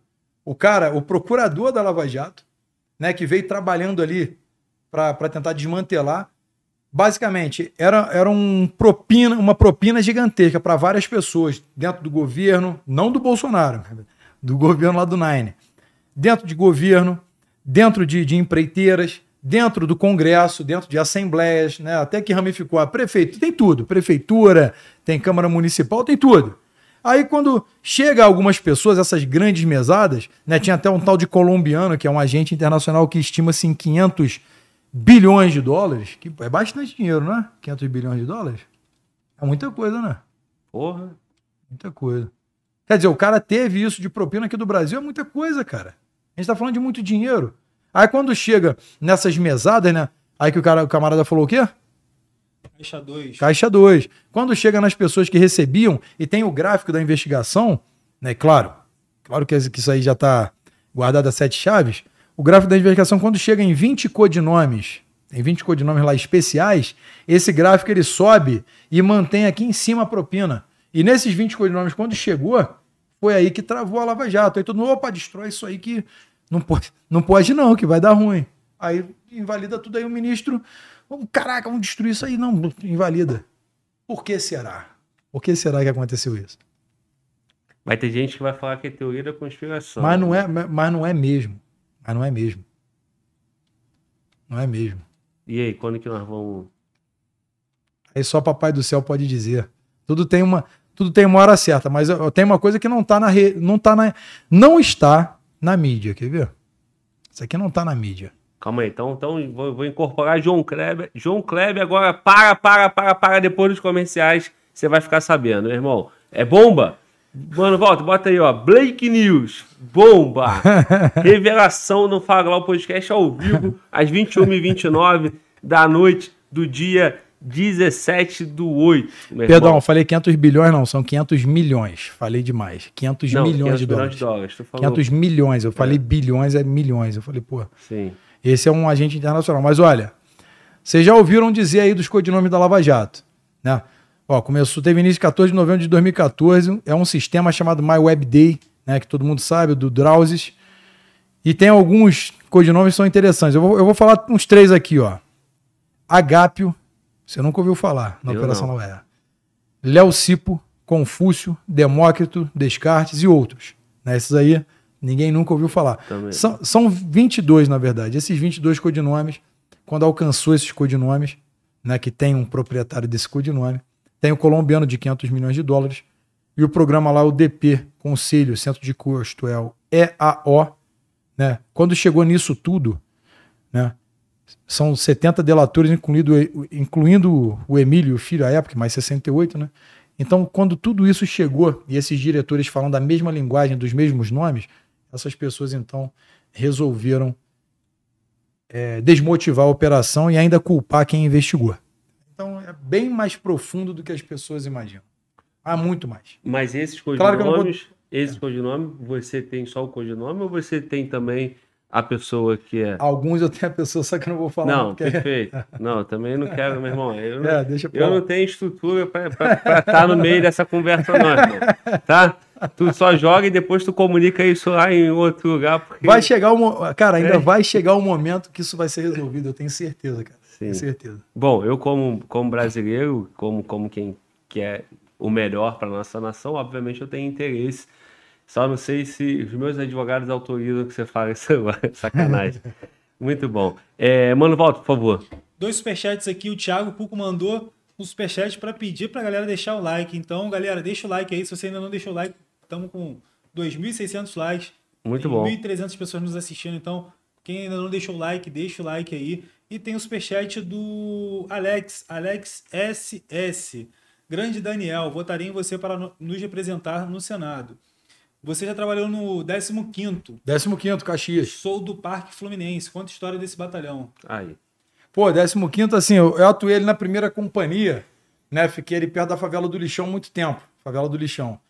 Ali é, eram mais abordagens do cotidiano, né? Infelizmente, ali perto do Lixão, um, um amigaço meu em operação corriqueira, patrulhamento. A viatura acabou sendo alvejada, né? De repente, passando ali, era madrugada, e a viatura nós saímos, tinha o Rogério gigante, gente boa pra caraca, ele saiu também da viatura e começou a trocar tiros ali com os bandidos e, e o Vitor, porra, infelizmente, cara, garoto novo, tava ali com seus 23 anos, ele foi fazer uma vou chamar de visada tática, basicamente a visada tática abaixada ali perto da viatura. Cara, no que ele colocou, cara, o vagabundo tem muita sorte, vagabundo, cara. Ele deu uma rajada e pegou na cabeça o moleque. Foi. Aí, pô, quer dizer, essas situações, por conta do policiamento que, que é fraco pelo quantitativo, não tem muitos policiais, expansionismo do crime ali. Ali um dia, nessas operações corriqueiras e abordagens e tudo mais, às vezes uma ronda até a barricada na já já fizemos ali muita é, muito desmonte de barricada. E uma vez ali a gente embaixo, como é que o policial está exposto? Ali na favela do Lixão, era virada de ano, cara. Virada de ano. Aí eu tava de serviço, tá então dentro da viatura ali, eu e meu amigo passando, aí paramos. Quando paramos para poder sair e ficar na prontidão, Pô, jogaram uma bomba embaixo do carro, mas é no cabeção de negro, mas poderia ser uma granada. Eu falei, cara, olha só a exposição que nós estamos aqui nesse, nesse PB, que é o posto base. Saímos ali um pouquinho para frente, mas aí às vezes vem a supervisão, pô, é ali. Pô, mas ali aconteceu, não, mas tem que ficar lá. Quer dizer, olha, essa mentalidade é o que não pode acontecer. Então, dentro do batalhão de. Aí depois eu operei na quarta companhia, que foi Xerém, que é ali mais próximo ali da subida da serra, que é uma parte mais tranquila. Ali eu acho que foi um dos melhores lugares que eu trabalhei para poder trabalhar sem tensão. Foi Xerém, foi o único lugar que eu trabalhei com menos tensão. Mas bem tranquilo também, só tinha que ir ali para a parte do Amapá, que é ali para dentro, e eram operações muito comuns. Então, na primeira companhia que pegava centro de Caxias, né, ali é um, um leão por dia, sempre um óbito e tudo mais. Agora, fora isso, né, as ocorrências eram mais tranquilas. Caxias é uma, é uma área que é, que é bem, bem vermelha nesse ponto aí, bem perigosa. E esse caso que você comentou, a viatura estava baseada lá e entrou no confronto? Foi Não, estava passando. Passando, tava passando e os caras salseraram. É. Foi. Aí parou, desse, desembarca, né, para poder. É. Aí, pô, o é. Vitor foi, olhou e tiro na cabeça e morreu ali mesmo. Triste pra caraca, cara. Aí o, o Rogério, pô, ele falou assim, cara, ele tava no momento que ele pegou no colo depois que nós chegamos. Aí teve outro também, que nós fomos pra favela. É, lá em Xerém, passamos por dentro para poder pegar a favela por trás. No que a viatura passou, já foi alvejada. E a favela não, é, ela é horizontal, não era vertical. Então fica até mais difícil a incursão. Dali então, pô, foram alvejados todo. Aí, pô, a, vantagem da PM, da polícia é essa. Tu deu prioridade no rádio, imediatamente as viaturas vão para tentar ajudar. Tu pode ter um inimigo dentro da polícia, mas aquele cara esquece que é teu inimigo para poder ir no objetivo ali de salvar e não deixar o polícia morrer. Então vale a pena tu ter esse tipo de. E eu já vi várias vezes também, dentro do próprio batalhão, um cara que, pô, os caras se odiavam, mas de tanto atuarem juntos e um salvar o outro, que os caras viraram amigaço, né? Então isso é o bacana também de tu ver como que vai nascendo uma amizade. Na desgraça, nasce o irmão, né, cara? Né? Basicamente isso aí. Então os caras foram assim. Então ali tem muitas histórias, mas de ocorrências normais. Ali dentro de Caxias, eu não operei em, em situações muito grandes, não. Assim, pô, operação do blindado. Já operei em blindado ali, já andamos no blindado. Só que não era situação que você mais patrulhava. Você só via ali o comportamento social rapidamente modifica, porque passa o blindado, pessoas já correm, o outro já se esconde, fica fazendo avisada no beco, aí já vê que tem um cara armado correndo para lá e se esconde. Isso aí a gente via muito. Agora, a operação grande é mais o GAT. O GAT que Sim, operava. Isso que eu ia assim. te falar. É. É, isso era na RP, né? É, na RP, eu nunca fui de GAT isso, lá, não. Isso, era na RP. GAT, e... Já operei com que... GAT no 39, bastante. Sim, sim. Que é, que é, é na RP, né? Para quem está em casa entender. É, é a rádio pat... patrulha. É o patrulhamento. É com dois policiais. Viatura com dois policiais. É cotidiano. Atendendo, atendendo maré zero, atendendo... É, abordagem. É, a situação que tu passou e viu é, ali. Quando a suspeita, alguém... tu, pô, tá estranho o comportamento, o carro. Às vezes Sim. tu puxa a placa, o cara, pô, o carro ali tá estranho. O comportamento do, do, do cidadão, que é a fundada suspeita, que o STJ aí deu entendimento que não pode mais abordar com fundada suspeita. Veja só tanto que com esse meu projeto eu volto a fundada suspeita por dentro da lei. Eu tiro as lacunas que eles preencheram com jurisprudência e boto letra de lei dizendo que pode sim, porque o policial ele tem esse tino. Tu não está dentro da sala sentado aqui com o ar-condicionado escrevendo. Tu está na viatura e tu passa a ver o comportamento das pessoas. Diariamente. E, e tu todo... passa a perceber que uma parcela se comporta normal com o policial, vai ter o um empresário que, pô, tu vai ali, ele fala assim, pô, deixa eu te dar um sanduíche aí, o cara vai te dar um lanche, tu passa. Em, ó, tem várias empresas, isso funciona sistematicamente.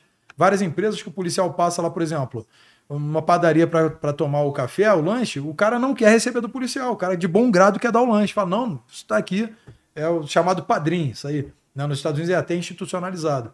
Mas enfim, o cara quer a polícia ali. Então tu já sabe que aquele ali é um cara de bem, tranquilo. Aí daqui a pouco tu vê um cara que ele se esconde, né? O, o bandido, o criminoso, vê em cada sombra um policial. Então ele, ele escamoteia, ele fica olhando de relance. Tu vê o comportamento. E com os anos passando, você começa a é, é afiar esse teu, esse teu olhar, né?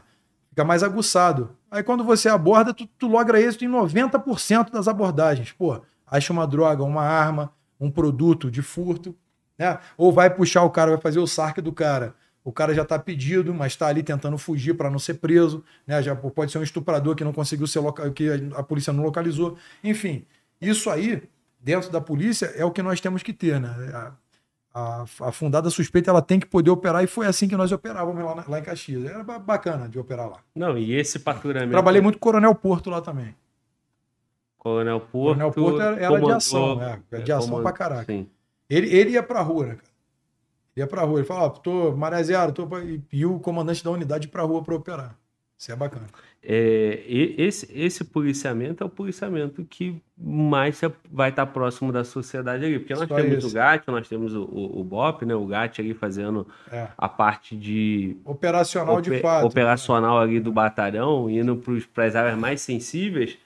Mas é, é, é esse patrulhamento ali que vai impedir, porra, um Justamente que vai impedir que vai impedir uma nova barricada ali. numa é, rua exato. adiante. Se tu não fizer isso, no, dali uma semana tem uma barricada na rua, tu já, já, tu já regrediu a tua zona de atuação.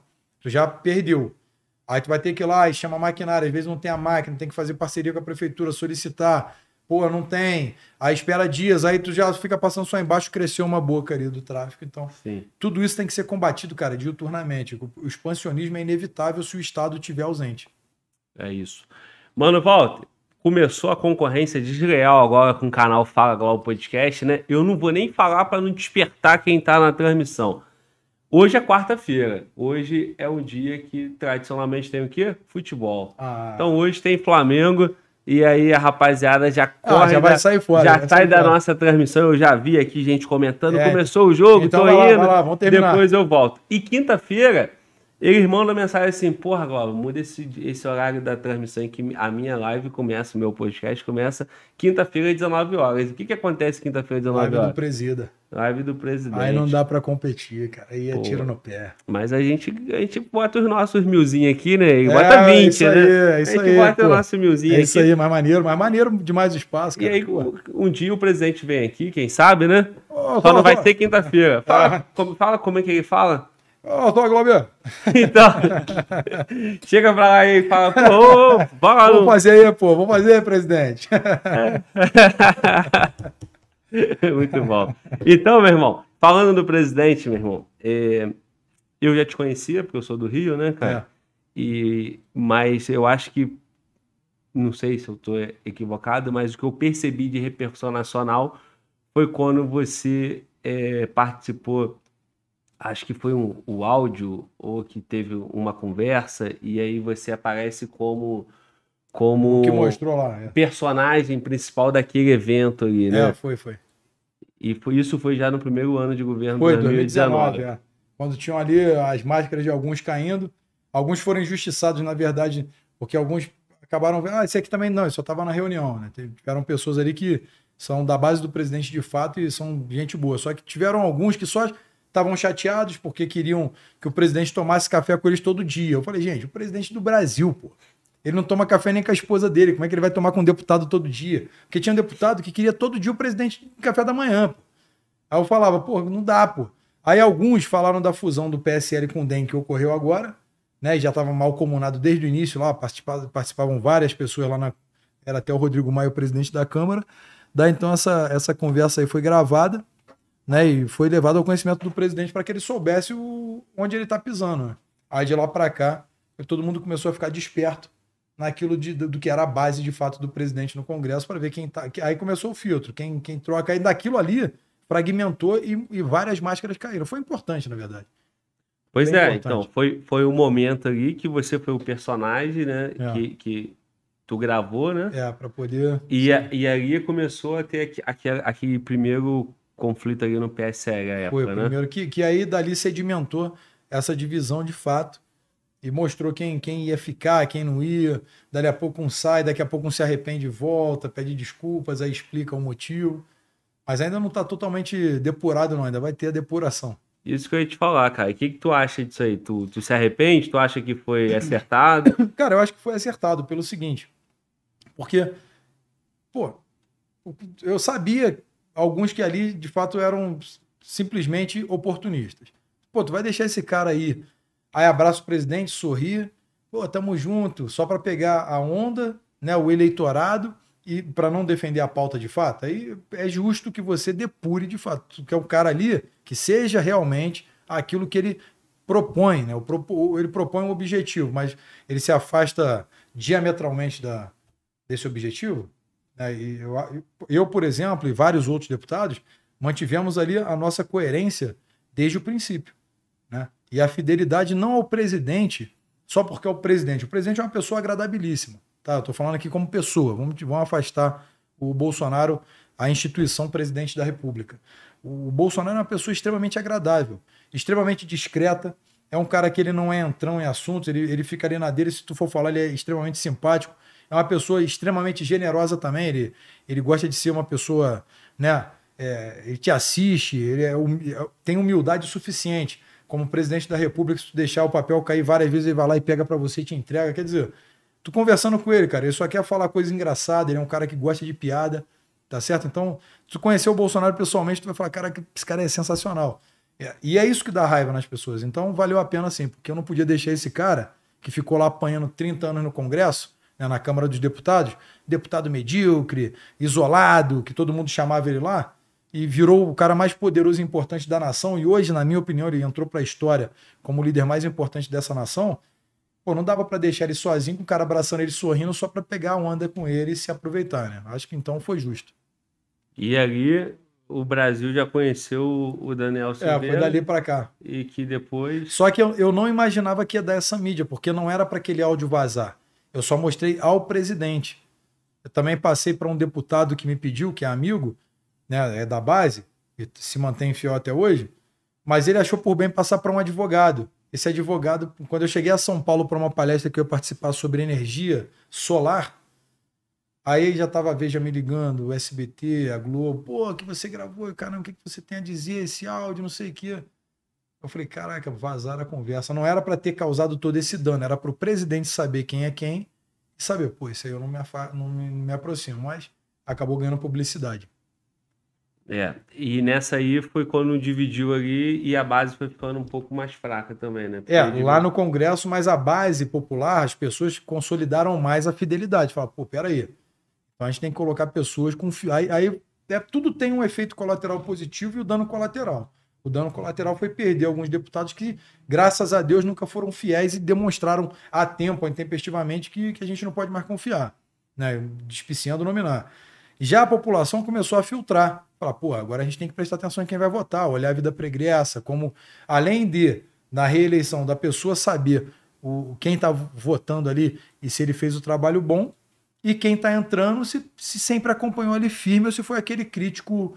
Ah, não, é crítica crítica construtiva, que na minha opinião não existe. Eu, não, eu critico, eu gosto do presidente, mas não concordo com tudo. Certamente, ninguém vai concordar com tudo meu, seu, de ninguém. Mas a questão é quando o cara é sempre cheio de crítica construtiva, porra, ele tem crítica para tudo, mas todas as críticas são construtivas. Então, isso até é só o isentão em cima do muro, falando, pô, tô aqui, cara. O muro já tem aquela parábola, né? Tá? O cara em cima do muro, Deus e o diabo. Aí o cara passa, né? Aí o diabo, porra, olhando assim para ele, Deus assim, pô, vem para cá, ó, grama verdinha, tem um cafezinho aqui para tu. E o cara olha para Deus, olha pro diabo, o diabo assim para ele, ó. Daqui a pouco o cara se irrita e Deus oferecendo tudo, aí o cara fala assim pro diabo: Ô, Deus está me oferecendo tudo ali, pô, não vai me dar nada não. Ele falou: para quê? O muro já é meu. Quer dizer, o cara que tá em cima do muro já tá com demônio e nem sabe, né? Tu falou, e o diabo tava lá de braço cruzado. O diabo de braço assim, E eu tava aqui te olhando, quase que eu fiz assim. Pô, mano, aí, ó, chifre. Porra, meu irmão. Ah, porra, eu tô de braço cruzado. Tem que estar tá ligado que pode ser. Ei. Porra. Não, porra. Não. Porra, qual foi? Tu, tá, tá sabendo aí, de alguma irmão. coisa aí, pô? Meu irmão, tu é grande, mas não é duas, não, hein, parceiro? Pô, tá sabendo de alguma coisa? Porque isso. tá ok, tá ok. Como é que é Ah, que a pô, fala? serve pra risar dele. Falar assim, pô, valeu, valeu, valeu. É engraçado? Pô, eu queria ter esse dom de imitar. Não, mas eu não imito ele bem, não. Pô, imita, cara. Imitou maneiro, velho. Eles tanto conviver, eles tanto. Caraca, ele é engraçado. Tu caralho. acaba que- E ele é caricato, velho. Ele é caricato e ele zoa pra caraca, moleque. Porra, ele, ele me manda umas paradas que eu mordi, cara. Porra. Os memes. Porra, É o tiozão do meme. ele é foda. Muito bom. Meu irmão, é, quer falar, mano, volta? Vai lá, Tá. Chegou o superchat aí, né? tem bastante. É, tem um camarada que mandou uma maneira aí que eu li. É, Do, do, do, do veneninho, do, do, do rapazinho Isso, aqui, né? Que Do- isso, eu tô sem Ei. veneno, tô sem veneno. Cara, Aqui é pô, genética privilegiada, meu irmão. o, Calúnia. é, o Vai camarada, ser preso por isso, hein? Pô, agora a gente tá no estado totalitário. camarada mó vacilão, falou que ia mandar um superchat pra ajudar no teu, na tua suplementação. Porra, Então, então eu vou ler aqui. não, é, E aí, e aí, e aí? Então eu vou ler aqui. O Alexandre Souza mandou Ah. aqui, ele é membro do canal. Aí mandou, grande Daniel, herói. Vou mandar um superchat caprichado porque o whey pra alimentar o monstro tá caro. Vai, vença, guerreiro. O Brasil precisa de você. Abraço, policial. Ele é polícia civil no Amazonas. Pô, pô, senhora, Aí meu irmão. Obrigado aí, mandou- Papa Charlie. Ele mandou um superchat, ele é membro, mandou como membro, né? Mandou um superchat. Superchat pago, irmão. Parabéns, parabéns pela entrevista. Histórica. Agora só falta o presida. Deus, pátria. Pô, se Deus e quiser, mandei mensagem aqui pro presidente. dia. Vamos ver se ele vai me dar aquela moral e falar assim, ó, ó, vamos ó. Muito bom. Meu irmão, é, agora, o camarada mandou superchat, né? Isso. Pô, guerreiro, quem tá precisando aqui sou eu, né? Ele não, pô. Pô, tá, ó, ó, fortaleceu no Whey, pô. ó o tamanho do bebezinho aqui, meu irmão. Quem tá fraquinho aqui sou eu, porra. Meu irmão, como o superchat veio pro canal, eu vou comprar o whey pra mim, porra. Tu não tá precisando, não. Isso que- sabe o que, que é isso? Tu já tá grandão. Sabe o que é isso? Fragmentação da base. É isso que a gente não quer, pô. não dá, pô, não dá. Pô, Meu irmão. apropriação em débito, hein? É, porra, Porra. verdade. Porra, vou ter que transferir agora, cara. Tem, eu tenho né, um produtinho, mas só que esse meu não, não cresce, não. Eu quero pegar a receita do seu. isso aqui são muitos anos de treino, são 24 anos treinando quase assiduamente. Agora não tô treinando tão assiduamente, não. Papo 10, tô, sem tre... tô fraquinho pro treino, cara. É, eu imagino. Pô, tá não, mas é isso mesmo. A rotina, né, meu irmão? Não, mas é. Constância. Meu irmão, é constância. Se tu vai lá, malha pra cacete, vai treinar por 40, qua- é, duas horas treinando, pô, intenso no dia, some uma semana. Não adiantou. Tu tem que. Mais vale um treino ali de 35 minutos intenso e constante, que tu vai ter um resultado muito melhor e vai estar muito mais preparado fisicamente. E claro, vai melhorar também até a tua mente, porque um corpo são, mente sã, né? Daí então você tem que ter isso não como passatempo, isso tem que ser uma diretriz na tua vida. O exercício físico, cara, ele é fundamental para qualquer pessoa. Ah, Daniel, tu tá assim, bombadão e o caraca, não sei o quê. Eu nem sou tão grande assim. Mas vamos lá, bombadaço. Porra, o cara. não, Não, aí- papo 10, papo 10. Eu não sou Pô, grandalhão, pô. gente, caras. porra, Não, Não, não, realmente, não é mesmo. Não. Do meu lado, parceiro. do Porra. teu lado, do teu lado eu fiquei do tamanho. Mas tem, tem pessoas enormes, né? Mas o cara, ele tá muito além da estética, pô. O cara, ele, ele- Ah, mas ele faz. Ele usa bomba. É, já é desconhecimento da causa. O cara faz reposição hormonal. É, O cara tem endocrinologista, que é um médico capacitado para aquilo. Tem um nutricionista. Tô falando dos tô fisiculturistas. ligado, Tá? tô ligado. Daí então o cara tem um, pô, uma genética pô, que às vezes favorece. Tá? Então tu vê um cara bem maior, extremamente bem construído. Mandar um abraço aí pro meu amigo Edoc, lá de, pô, de Xerém, o cara, pô, extremamente. O cara tem uma vida do fisiculturismo fera, o cara é fera demais. Sardinha, meu irmão. Sardinha é meu parceiro pra caraca, Fernando Sardinha, pô, mestre aí.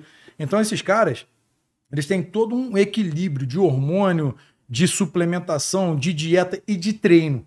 Então vai falar que é só bomba? Não é, cara. O cara tem um trabalho em cima daquela, daquela escultura que ele cria no corpo dele. Eu não sou fisiculturista, eu nem tenho a disciplina para tal. Na verdade, para isso eu não sirvo. Eu como bacon pra caraca, eu tomo dois litros de refrigerante, eu tenho que parar com refrigerante. Eu como besteira, mas eu treino. E sei treinar muito bem. Né? Tenho boa consciência corporal, minha adaptação neural foi muito boa. E também sou professor e sou mestre em Muay Thai. Então, eu gosto do exercício físico. Então, para mim, é uma coisa que eu tenho que ter na minha vida. Porra, então quer dizer que além de grandão, ele é bom de porrada. Porra, isso aí. Porra, aí fica difícil, meu irmão. Ainda bem. Então, Não. me, me defender, eu sei. Quase que eu pagar a merda aqui, meu Por isso irmão. que ele gosta de Ei. brigar, pô. É Por isso que ele Ei. gosta de brigar. Não, Que isso, eu não brigo, não. Meu irmão, quase que Parei, eu, ó, parei de brigar que eu tinha que ficar dando ponto aqui assim. Eu... Sacanagem. quase que eu pagar a merda aqui, quer Sacanagem. voltar contra mim. Ó, meu irmão, é... mas isso aí, cara, a gente tá brincando.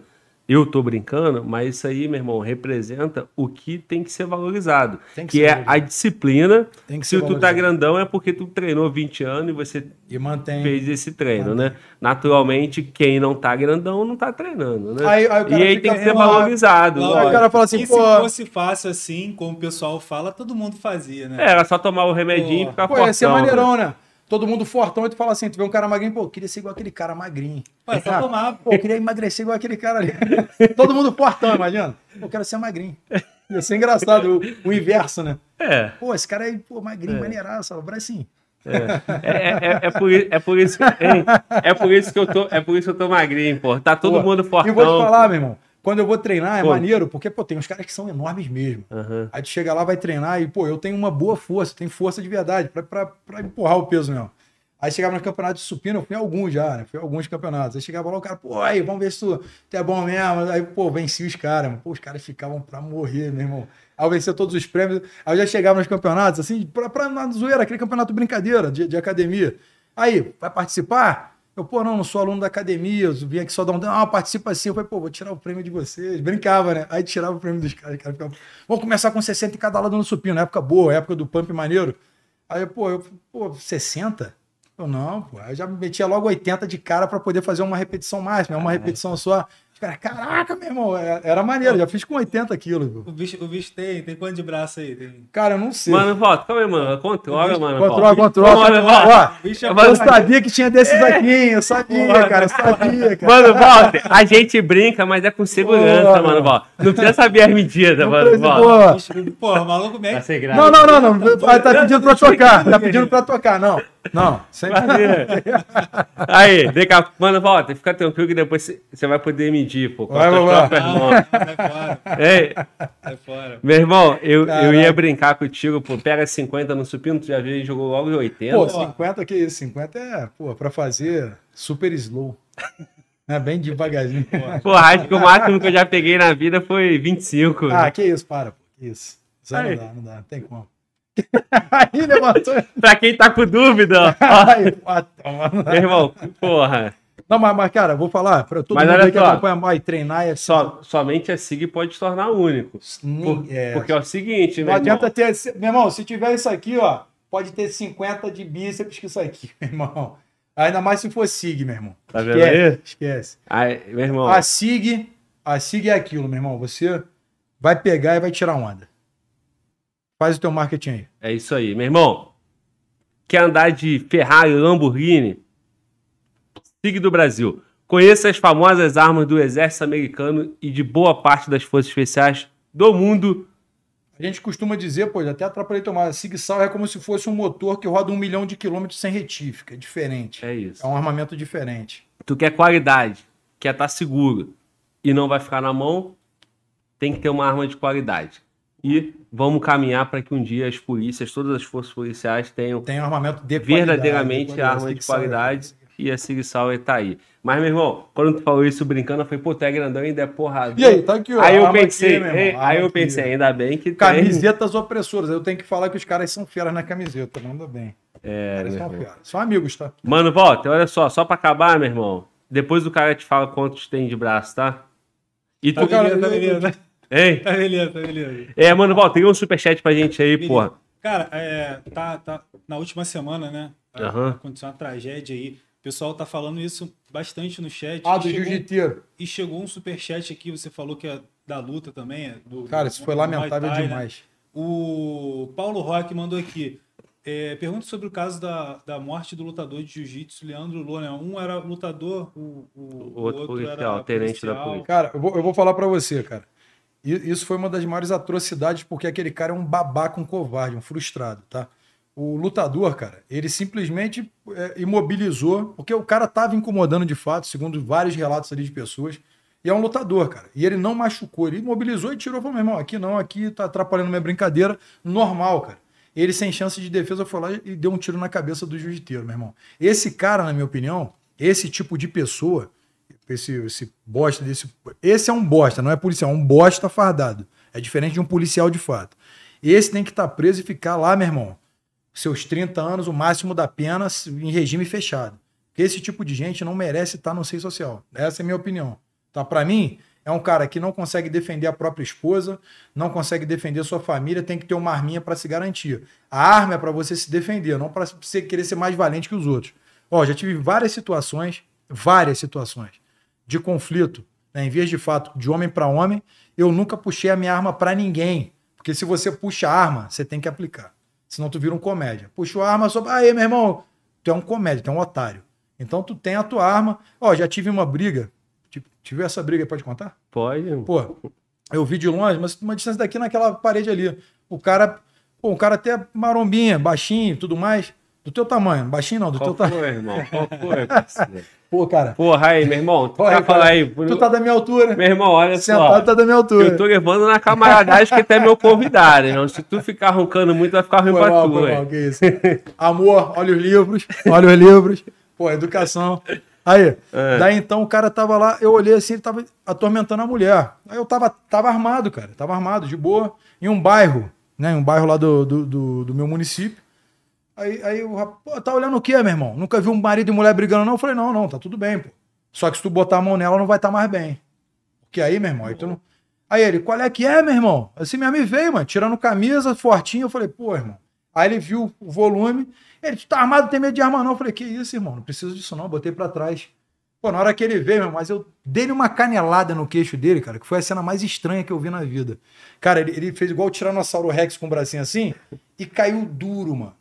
Bateu aqui a canela no trigêmeo, mas ele caiu duro. Pum! E ficou no chão. Eu falei, pô, matei o cara.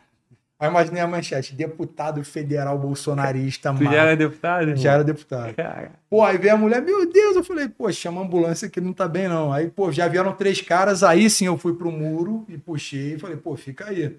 Mais posição um. Falei, ó, fica aí, não chega perto, não. Não, não, deputado, a gente te conhece e tudo mais. Pô, esse cara é um otário, fica batendo na mulher, não sei o quê. Passou. Eu falei, aí chamaram a ambulância e tudo mais. Aí, aquela, aquele disse-me disse, foram embora. Daqui a pouco, a polícia me liga. Pô, deputado, o senhor tá em tal lugar? Eu falei, tô. Ele, pô, aconteceu isso. Eu falei, pô, aconteceu uma situação SSS. Aí, pô, nem vou nem. Tá tudo resolvido já, tá tranquilo. Não quer registrar ocorrência, não. A mulher não quer registrar ocorrência, o cara tá, tá hospitalizado já. Enfim. A minha visão é que se tu vê a situação, você vira a situação que você pode resolver e não resolve é porque tem um otário. Essa é a verdade. É o que eu penso. Então, já passei por N situações como essa, nunca puxei arma. Nesse caso, eu tirei, botei para trás. Falei, não preciso de arma para você. Arrisquei. Mas eu também sabia da minha, da, da- do, do meu adestramento para isso. Falei assim, eu tenho recurso para isso. E eu não sabia que ele viria para cima. E ele veio para cima. Eu falei, caralho, valentão. é isso que eu ia falar, Eu irmão. falei assim, vai tomar, vai levar uma canelada e bal. E, mas foi uma, mas, mas maluco foi é- uma só, mano. O maluco é broncudo, hein? Broncudão, mano. Eu não sei nem se Mas tava é cheirado. mais. Eu acho que tava cheirado. Hein? Não é mais. Não é mais. Esse aí nunca mais vai esquecer. Meu- Cara, na minha canela, pegou aqui assim, pegou num dente, mano. Deu aquele, aquele buraco na minha canela. "Cara." Aí tive que, pô, desinfectar. E o caraca, mas, meu irmão, que canelada, moleque. Que canelada. É, cara, isso é o seguinte, né, meu irmão? Se o maluco teve essa valentia contigo, que é Imagina o homem grandão, ela. imagina, Imagina com a mulher, ela. irmão. Porra. Entendeu? E isso na rua, imagina em casa.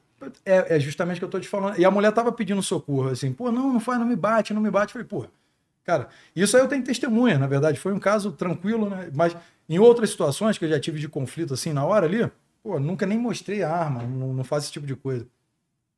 É, cara, é isso. E infelizmente, esses eventos isolados acabam poluindo a, a imagem da polícia, porque vão usar da narrativa e vão usar é, de- desses fatos tristes, lamentáveis, né, como tu colocou, para dizer que, porra, olha, o polícia, covarde e tal, eu não sei o quê. exatamente isso. Aí vai pegando a exceção, tornando Sempre como eu falo, regra. conceito social. Conceito social, tu tem que modificar isso. Aí, e não vai ser só, não, não tem nada a ver só com, com ideologia, tem a ver com ensinamento acadêmico. Né? Eu defendo várias paradas, eu defendo, dentre muitas coisas, além da, dos direitos e deveres civis e constitucionais nas escolas, eu não estou falando do direito nas escolas, que é uma matéria ampla, mas os direitos civis e, de- e constitucionais e deveres também, isso tem que ser é, explicado para as pessoas saberem né, que, que eles também não têm só direitos, têm deveres também. Quando o policial aborda, né, o cidadão brasileiro não é adestrado para isso. Ele acaba, pô, não, não, não. Aí tu verbaliza, bota a mão no volante, o cara não, não quer seguir. Então tu tem que também ensinar que ele tem que seguir essa ordem né, dentro da abordagem. Então são várias coisas a discutir, mas, pô, acho que eu já falei bastante aí no teu espaço e, pô, me amarrei. É isso aí, irmão. Ô, mano, Walter, tem, tem mais algum. Tem, tem uns superchats aí. Tem? Tem, tem sim. Tá. Meu irmão, deixa eu te fazer uma pergunta. Separa aí, mano, Walter. Bota na ordem aí pra gente não ficar aí no, no silêncio. É, tu já comentou sobre os seus dias lá de. de no PEP e tal? Já, já comentei. E o que, que tu pode deixar pra gente aí desse relato aí, irmão? Cara, eu vou falar, não é fácil você ficar preso, não. Você ser preso já é difícil. Você ser preso em uma prisão impossível juridicamente é mais difícil ainda, porque tu não tem para onde recursar. Os elementos de injustiça É, e tal. aí você, aí você fica indignado. Para você passar por essa, transpor esse sentimento, durante muito tempo tu alimenta a raiva, né? O que que tu tem que fazer, como tu vai fazer. Dali a pouco você passa a entender e compreender as coisas de forma diferente. Isso é natural, tá? Isso é natural. Apesar, né, eu tenho um psicológico, graças a Deus, muito forte. Ca- Cara, eu lido muito bem com várias situações, várias mesmo. Já passei por muita coisa na vida e acabei evoluindo para esse ponto aí. Daí então, quando eu, o que eu aprendi com esse tempo todo, dentro do cárcere, tá dentro do cárcere, preso, eu aprendi a ser resiliente, cara, em a várias situações. Coisas que talvez eu explodiria, hoje eu consigo mentalizar mais o que eu devo fazer e ter um controle maior sobre as ações. Talvez em outro momento, né, numa situação dessa, eu ia querer de qualquer jeito ir atrás de qualquer um para poder me vingar. Hoje, cara, para mim, tu vê o tamanho de, de qualquer imbecil que tente fazer alguma coisa fora da lei só porque tem poder de decisão, tu passa a sentir pena daquela pessoa e sabe que se fosse uma situação dessa, mano a mano, não ia aguentar um tabefe dentro da cara ia cair morto no chão porque não, não suporta. Então, eu passei a ter essa resiliência, analisar situações melhores. A lição foi de tu que, que tudo o que você passa na vida, tudo, absolutamente, sem exceção, tem um propósito maior para poder você lá na frente poder colher os frutos disso. Eu acho que está acontecendo e vai acontecer muito mais ainda comigo. Então eu aprendi a ter essa resiliência aí. É, cara, é, toda, toda dor, toda, toda parte de sofrimento gera é, aprendizado, gera força, gera casca, né? Tudo, tudo. É. E. Eu aprendi bastante, na verdade, embora de forma injusta, eu olhei a parte cheia do copo. Falei assim, pô, tem que ter alguma coisa aqui. Ah, Eu, eu acredito muito em Deus. Eu sei que Deus existe. Isso eu não, não tenho dúvidas. Existe alguém acima de todos nós que, que controla tudo e sabe tudo. E você sente isso. Daí então eu falei, pô, ele tem um plano para mim, tem que ter alguma coisa nisso e um aprendizado muito grande. E era nisso que eu tirava minhas forças para poder sempre estar dia após dia enfrentando e continuo enfrentando. Tiro minhas forças em Deus, eu creio muito nele e já tive minhas experiências aí particulares, as minhas conversas e acredito que ele, que ele sabe o que está. Acredito não, ele sabe o que está fazendo, mas ele atua de maneira misteriosa que às vezes está além da nossa compreensão. E aí, isso aí vai te dando força para tu enfrentar esse desafio aí que tem pela frente. Tu Exatamente. tem mais uma campanha. Isso ainda é coisa pequena, mas tem mais coisas pela frente. Cara, que que é isso, irmão? Aí, parceiro. É, Pique, hein? é pica. Vai ter que voltar aqui. tem que voltar. Vai ter que voltar aqui pra falar. Fala, mano, volta. Daniel Avelino.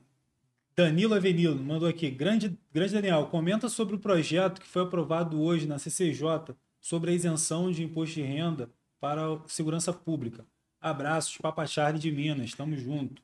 Perfeito, meu irmão. Tem um desse, tem um projeto meu apensado nesse, da isenção de IPI para a segurança pública. Foi meu primeiro projeto, na verdade, apresentado, se não o primeiro, tá entre os cinco primeiros, tá? Não vou, não vou precisar aqui porque foi em 2019, da redução da, da para zerar o IPI sobre para a agente de segurança pública. Foi uma discussão muito grande minha que eu tive com o Rodrigo Maia.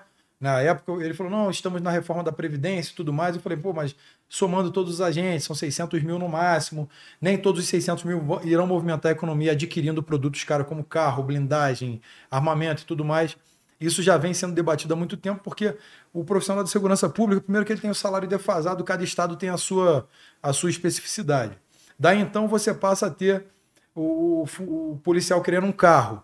Aí ele não consegue comprar o carro porque realmente está um valor mais elevado. A blindagem para proteção, tênis, que é, é, é ligado à, atividade policial, um coturno, um celular, notebook, tudo isso tem que estar. Então, esse projeto já é debatido há bastante tempo. Com certeza o meu projeto está pensado, é porque todo projeto que é similar, Sim. e aí vem o mais antigo e os mais novos vêm, apen- vêm apensados a esse projeto para que ele seja, então, feito um texto, uma melhoria, que aglutine tudo isso e vá a plenária então para decisão. Se passou agora pela CCJ foi muito positivo. E, cara, tudo que vai acontecer daqui para frente dentro do governo com base forte é nesse sentido, de fortalecer força, as forças de segurança pública. Muitas vezes coisas não passaram, meu irmão, lá na Câmara, porque a esquerda atuou de forma muito, peri, muito firme, né? E quase perene, na verdade, sempre a mesma coisa, para poder enfraquecer a polícia. Tanto que foi o projeto de abuso de autoridade que dinamita o poder de polícia e eu tento resgatar com esse 733 2022 que veio do Poder Executivo. Então a gente tem atuado no sentido da segurança pública fortalecida. Meu irmão, nos países que, que tem aquele é, o parlamentarismo, né? É. Onde quem tem a, a base ali tem o primeiro-ministro e tal. Isso. Aqui no Brasil estamos no presidencialismo, mas o, se o presidente não tem a base ou as pautas de quem não tem ali a maioria, a não, maioria. Consegue, não consegue não andar. Não consegue andar nada. Nada é feito sem a base, sem a maioria no Congresso. E às vezes a quem, por exemplo, essas pautas, não vão nem, não vão nem botar uma, uma pauta que seja contra, mas só vai barrar essa pauta que é a favor. Né? Exatamente. E aí nada anda. Nada anda. E às vezes, por perraça ideológica, o, o Rodrigo Maia, ele, ele poderia ter feito várias pautas andarem. Só que por pirraça, ele não, não quero fazer. E o presidente tem, da casa tem o poder de, de pautar, pautar. De, de, de, acabar reunindo com líderes ali, falando o que, que, que vai ser pautado na casa. Então, acho que para você ser presidente da Câmara, tu tem que ter o bom senso de que não é o teu narizinho que está ali à frente do Brasil. É, são 220 milhões de pessoas esperando melhorias. O, uma, o quanto que precisaria ter de uma base aí? Porque antes de vocês, 2018, chamavam, a imprensa nominou de bancada da bala. É a bancada da bala. E aí, esse número era bem pequeno. É a, a maior bancada da bala da história é dentro é dessa agora. legislatura. É. Mas ainda é pouco para poder aprovar. Pouco. Na, na, verdade, hoje, para você ter uma, uma, aprovações rápidas, tu tem que ter, no mínimo, 170 deputados seus, de fato, seus.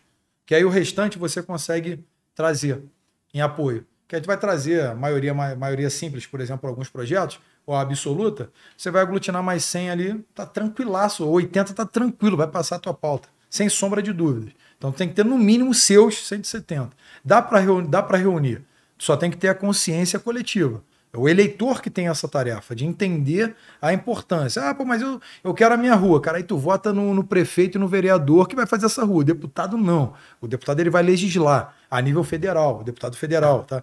Essa é a importância de, de entender o conceito político. Pô, o que, que um deputado faz? Senador, um vereador, o prefeito, o governador? Isso ele tem que saber. Porque senão ah, o presidente não fez isso. O presidente não pode fazer isso. Isso não é papel do presidente, é do deputado. Esse é do senador, esse é do vereador. Tu tem que ter esse filtro para então você abrir a crítica. Ó, oh, tu não fez o que eu esperava de você. Porque tu não pode me apontar um trabalho de um vereador e falar, deputado, tu não fez isso. Pô, não sou vereador. Ele tem que saber isso. E a esquerda tem esse número, então. A, a, a base que, que é, contra. São, muito, são muitos partidos. O PT, mais de 50 deputados, uma grande Sim. bancada. Aí vem PSOL, né? Aí entra PSB, aí entra a rede, né? Progressista, e vai. Aí você tem Aí, maior. Mais o centro, mais o centrão que. O centro que. Centro-esquerda que acaba pegando uma pauta ali junto com a esquerda, já tem a maioria simples. Aí passa. Ou obstrui ou, o que nós queremos passar. Que também atrapalha mais ainda do que passar. Porque passar a gente pode articular no Senado, que é a casa revisora, para ver se consegue voltar, ou, ou, ou dá para lapidar ali bem o texto e voltar para casa, então, né, melhorar, aprovar ou não a Câmara, para então a sanção ao veto presidencial. E se ah, conseguimos, ó, tá, não está interessante, o presidente veta. Ah, o presidente vetou isso, mas o, tem um prazo para poder ser votado o veto na casa, que pode ser derrubado, aí vai ter que ser promulgado. Então, fica complicado o processo legislativo se as pessoas não entendem o que tem que ser feito. Sim. Existe um, uma, uma resistência aos policiais no parlamento? Pô, total. Total, total, cara. Porra, há, há pouco tempo teve uma, um evento lá no, no, no salão ali no, no, na Câmara dos Deputados.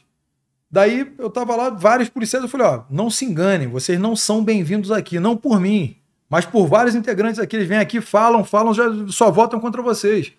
Vocês têm que melhorar a, a consciência política de vocês para que vocês tenham representantes aqui de verdade. Eu não estou falando em me reeleger, não. Eu estou falando em eleger qualquer um que tenha culhão para peitar uma coisa que está tentando. Qual é, qual é a, a estratégia da esquerda? É, é tirar o poder da polícia. Vê no Chile, quando a esquerda assumiu, o que, que aconteceu com os carabineiros? Tá operando de cacetete, levando porrada na rua. E eram extremamente respeitados. Né? Você vai na, na, na Colômbia, a Venezuela tem uma polícia bem forte, que é uma polícia ditatorial, respondendo aí o Maduro, né? que está ali. Então eles têm esse domínio. Agora, se é uma esquerda que não quer uma polícia forte, eles enfraquecem para depois dominar a polícia. Agora vocês estão a meu comando. O que a Dilma queria fazer lá na campanha de 2014? Ela queria unificar a polícia ao chefe do executivo. Não, a polícia vai responder somente ao chefe do executivo federal. Olha só, isso é tentativa de golpe para ter o, o domínio das forças armadas e auxiliares. Pô, como é que tu vai se meter com um país que todo mundo tá a mando do, do, do governo? Tu não faz mais nada, tu domina a- os 20, as 27 é, unidades federativas. Tiraria do governador, é? É, pô, isso era a proposta dela, pode, pode pesquisar aí, ninguém sabe. É, ao o que salvou o Brasil muitas vezes de um grande golpe do- do- do- dos comunistas é justamente essa divisão de cada unidade federativa ter o controle da sua polícia. Né? Que o efetivo da polícia junto é maior que o das Forças Armadas. Né? As Forças Armadas, na, na Constituição diz que nós somos Força força, auxiliar. força auxiliar, não é porque é subordinada ao Exército. É para caso de necessidade em quantitativo, nós aglutinamos com, com as Forças Armadas para poder operar. É somente isso. Não tem nada a ver com, com hierarquia, assim, o mando na Polícia Militar. Não. As Forças Armadas têm o poder né, constitucional de convocar as Forças Auxiliares para operar a nível de aumentar efetivo. Isso juridicamente, tá? Que tem muita gente que fala, não, nós somos subor... não, não é subordinação. É justamente a convocação constitucional para operar, caso necessite de efetivo. Sim.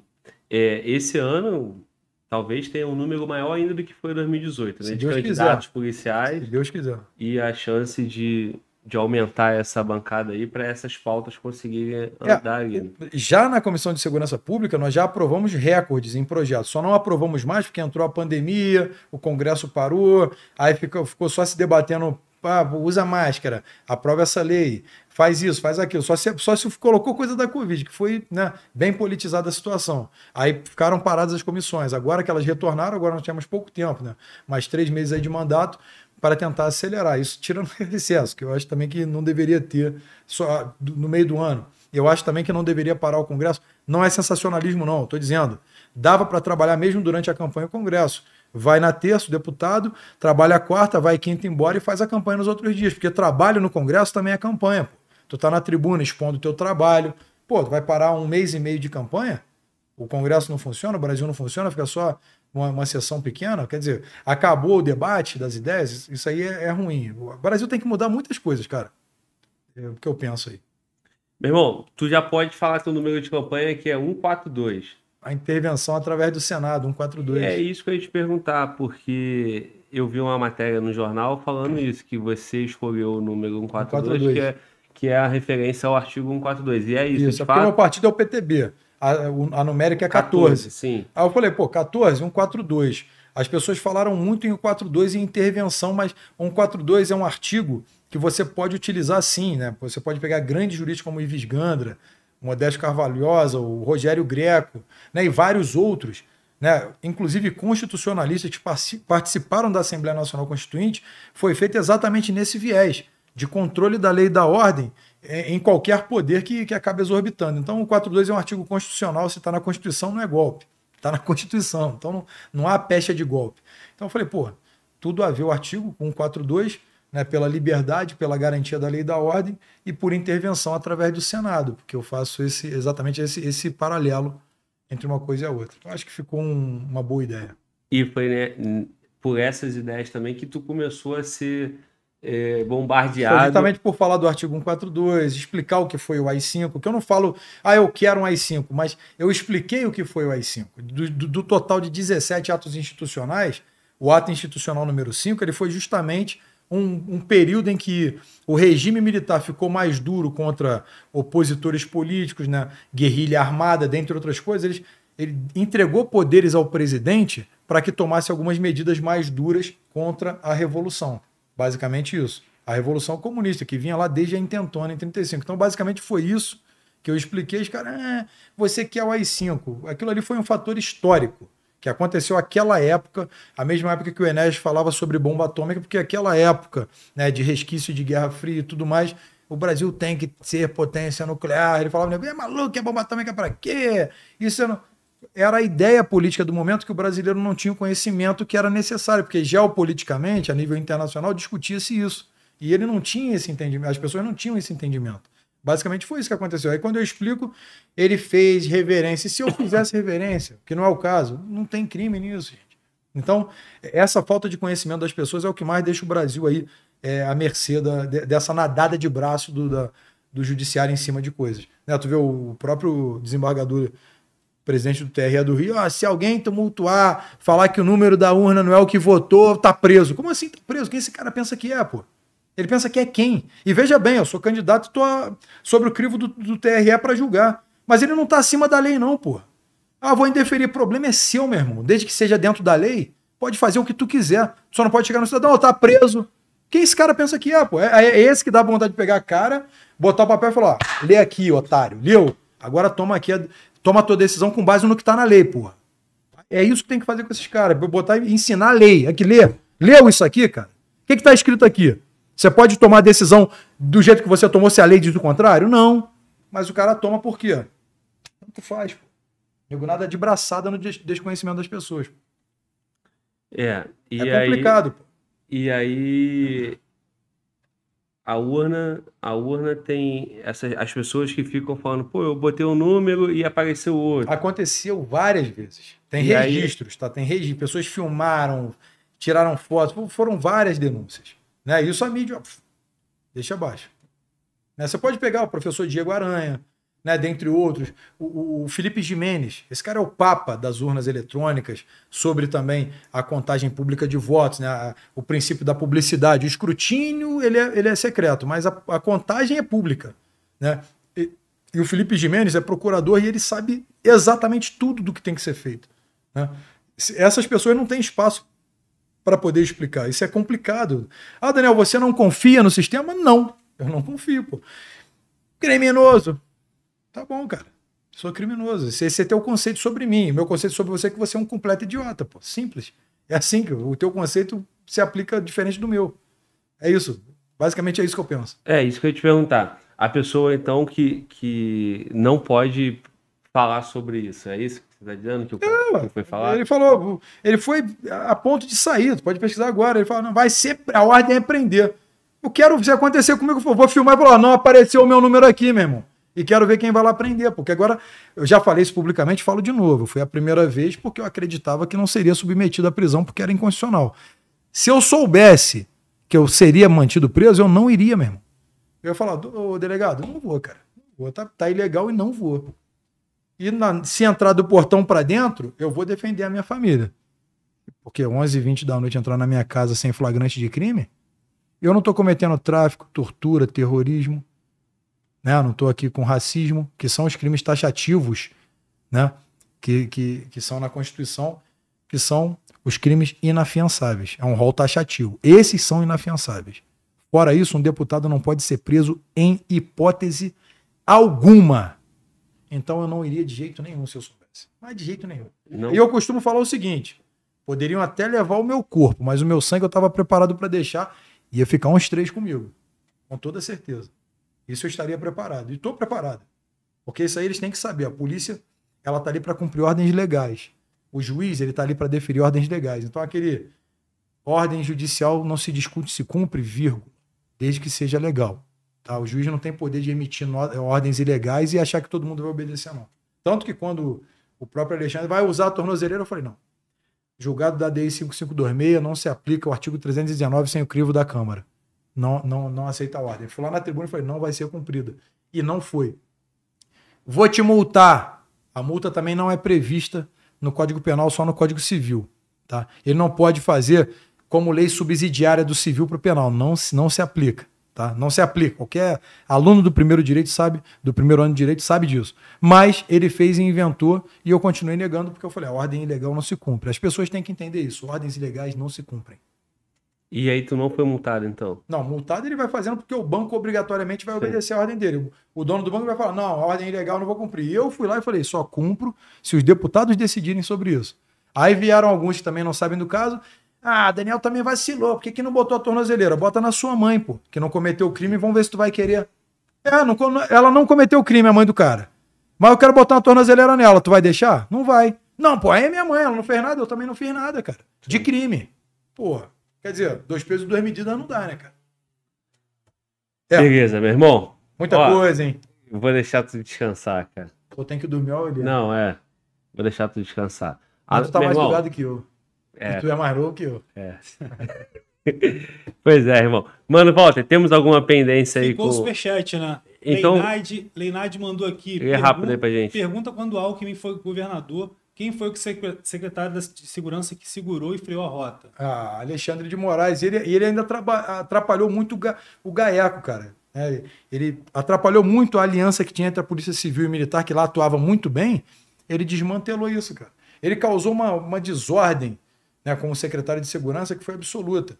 Ele só ganhou notoriedade quando vazaram algumas fotos aí da mulher do Temer e ele fez uma força-tarefa que investigou bem, começou a aí conseguiu solucionar ali o caso com todo o aparato, ganhou notoriedade, se aproximou, né? Aí, pô, foi ministro da Justiça, aí vem a Teoria Zavascki naquela morte muito estranha. Aí, opa, nomeio Alexandre, aí e foi. E aí tá essa tragédia aí no Brasil.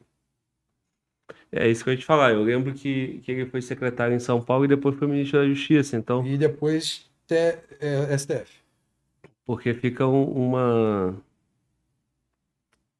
Como eu digo assim, é, é, fica uma carreira que foi evoluindo aos poucos, né? Então, para quem. É, mas sempre no casa, mesmo grupo. Ele já veio lá de trás, Alckmin Temer.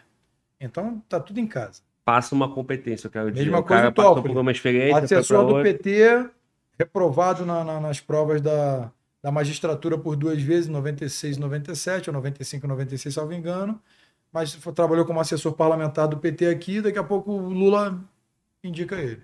Vem do mesmo grupo, lá de trás. Paquinho lá atrás com a MST, comício da Dilma, não sei o que, sei que lá, nomeado por eles. É o mesmo grupo desde lá de trás. Então não tem carreira. Tem o oportunismo, né? Dentro daquilo que eles podem fazer à conveniência deles. Essa é a minha crítica de sempre. Tanto que eu sempre concordei que ministro do STF tem que ser de carreira com tempo de mandato. Tá? E os juízes e promotores e procuradores têm que ser cargo eletivo ou então por tempo certo. Não pode ser para sempre. A vitalicidade no cargo é muito perigosa, porque o, um homem, quando envelhece, ele fica com, com, a, com o conceito dele cada vez mais firme e consolidado. Aí ele passa a discordar de uma lei, ele, como juiz, ele aplica: não, não quero, não vou aplicar a lei, vou aplicar o que eu penso. Já está errado, porque tem que ter a lei. Por mais conceituado que você esteja, você tem que ter a lei para ser respeitado. Então, por isso que a vitalicidade é perigosa. A alternância do poder é importante. A ideia é que tem que tem um projeto que seria o quê? Para ter um período, 10 anos, alguma coisa Não, assim? 10 anos. Nos Estados Unidos é estabelecido que juízes, promotores, procuradores, o procurador-geral lá também passa por eleição. Ele procura sindicatos, associações, a polícia. Ele tem o tempo dele de mandato.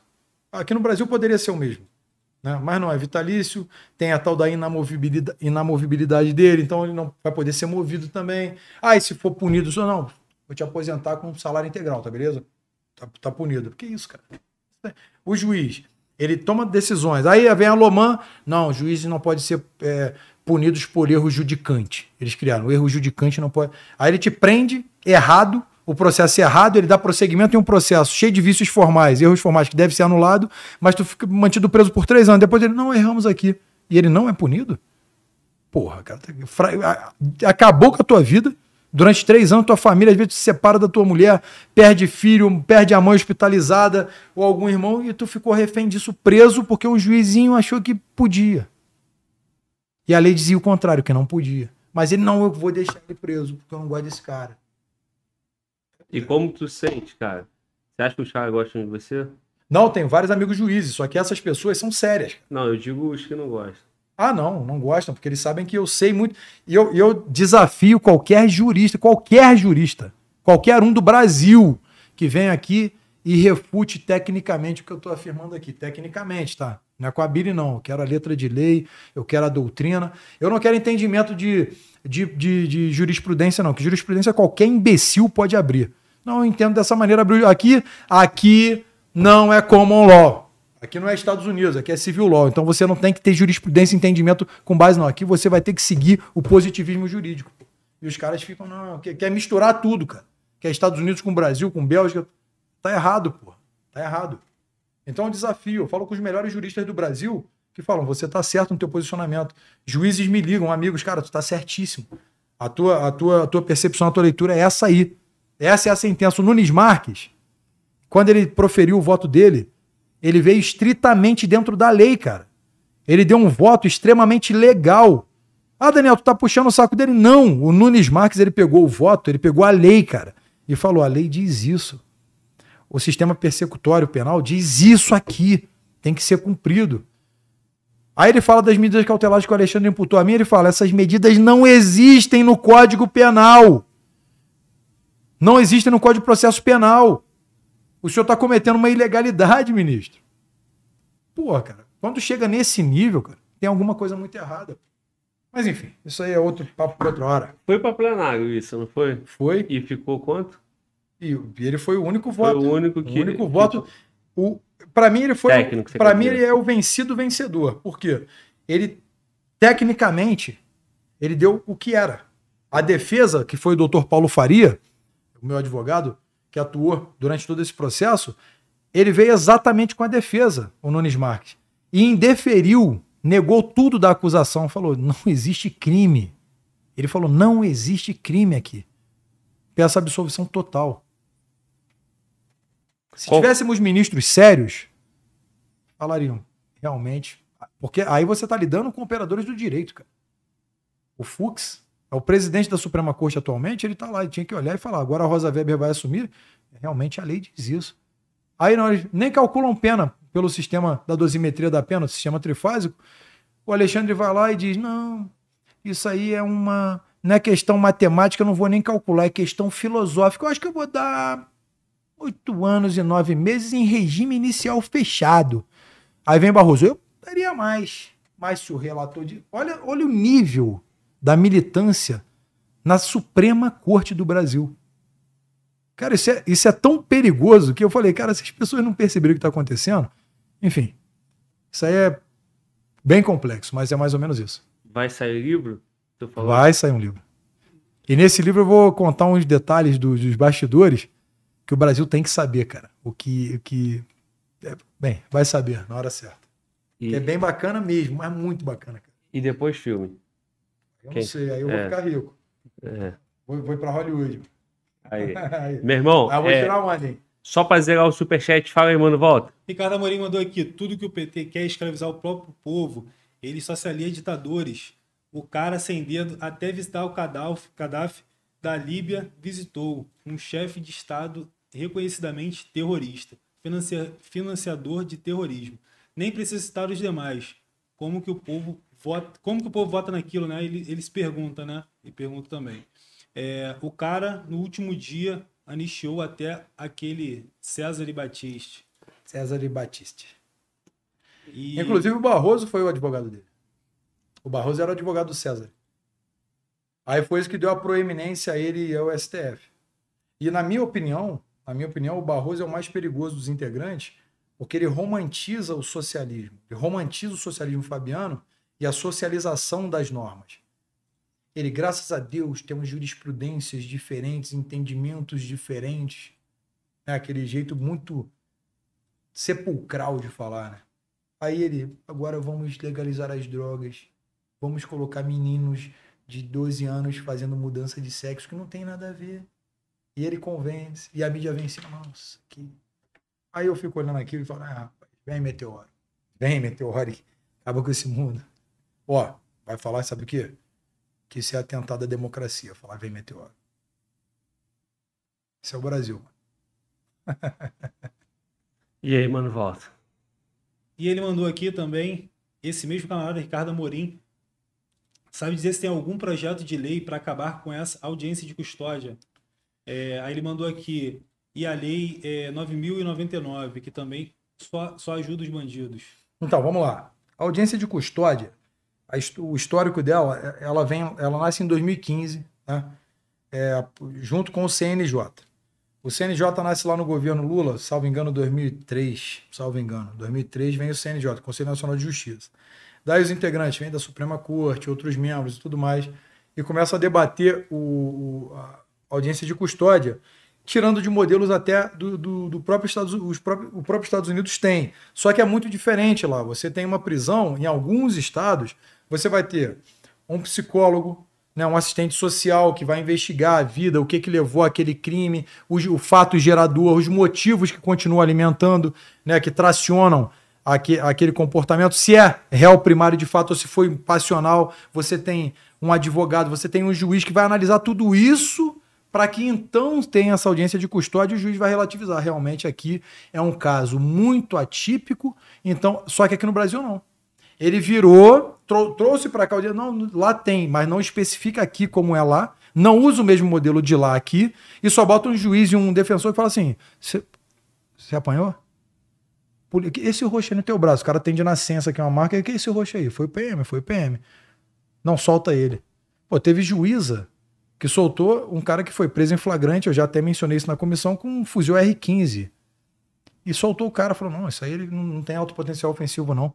Quer dizer, a audiência de custódia aqui no Brasil, ela imediatamente libera o vagabundo que é hostil. Não estou falando de, de, um, de um ladrãozinho de, de bala, não. Estou falando de um cara hostil à sociedade. Porque em 2015 nasceu através do CNJ, não é lei, não. Isso daí nasce deles. E a Lei 9.099, a mesma coisa. Ela vem trazendo a bandidolatria à tona e dentro dessa lei vem se to tornando entendimentos jurídicos para poder man manutenir esses vagabundos com base na militância de alguns membros do judiciário. Eu não vou generalizar não, porque não é o judiciário. Alguns membros que estão inseridos no judiciário. Então, o projeto de lei não, eu não tenho nesse sentido, respondendo a pergunta, mas tem que ser debatido a reforma do judiciário e a maneira com que ele atue que aí você vai resolver todos os problemas englobados. Eu que entendi, então não tem uma lei da audiência de custódia, é dentro do. Não, vem dentro da decisão do CNJ. É CNJ. E o Congresso não está é, discutindo o, isso. Não, não, tem... está. Não está porque não é interessante para a maioria, para toda a esquerda lá e centro-esquerda. Sim, aí é o tal de não conseguir. É. Eu sempre falo sobre recrudescimento de pena, mas também de uma fiscalização maior do, da atuação do judiciário para que não tenhamos processos que são ilegais e mantenham presos inocentes. Que existem pessoas inocentes presas, tá? Lá no início, eu, quando no início, não, ninguém é preso à toa. Comecei a faculdade de direito lá atrás. Eu falei, pô, não, não, se a lei diz isso, tem que ser respeitado. Amador. Dali a pouco você vai entendendo. Aí, quando eu já estava experiente dentro do direito e aqui dentro do legislativo, eu falei, pô, peraí, é bem diferente disso. O direito aplicado é diferente do que eu aprendi. E o processo ele não percorre na persecução correta. Tá, vai a conveniência do magistrado, de alguns magistrados. Enfim, a gente tem que trabalhar essa reforma para englobar todos os problemas e solucionar. Isso é uma demanda que, na minha opinião, hoje é a mais importante. Parafraseio aqui para terminar. Rui Barbosa, um dos maiores juristas da história, que dizia, e aqui parece clichê, mas a, a exaustão. A pior ditadura é a do judiciário, pois contra ela não há quem recorrer. Então, isso é muito importante. Se ele dizia isso lá, imagina o que ele não faz hoje no túmulo. Ele se revira de vergonha. Essa aí, É isso. Bebe água aí, irmão. Fala, mano, volta. Olha só, o projeto social Kickbox mandou aqui. Sou fã projeto social desse. Kickbox. Sou fã do Daniel. Meu sonho é conseguir tirar uma foto com ele e com o nosso presidente. Pô, que isso, irmão. Pô, maior prazer e maior honra. Na hora que eu te encontrar aí, pô, com toda certeza vai acontecer, meu irmão. Aí. Mano Val também vai tirar uma foto, não fechou, vai, Mano Val? Fechou. Fechou? Meu irmão, Pra fechar aqui, tá vendo que eu tô só te segurando. Ó, toma aí, né? toma aí. Na malandragem é, aqui. Boa. Aqui, pá. Tá igual Matrix, ó. ó é, e aí já tá mais meia hora aí. Irmão, qual foi a sensação quando você é, recebeu lá e viu o ato do presidente de graça, meu irmão? Ali, meu irmão, ali, ali eu via. Ali se consolidaram dois pensamentos. O cara tem culhões de ouro, né? Porque ele enfrentou uma estrutura que ninguém quer enfrentar dentro da lei ele trouxe para a normalidade. A segunda, que ele é o maior estrategista, né? E tem a terceira, não menos importante, que ali tem um coração gigantesco que se preocupa demais com a nação.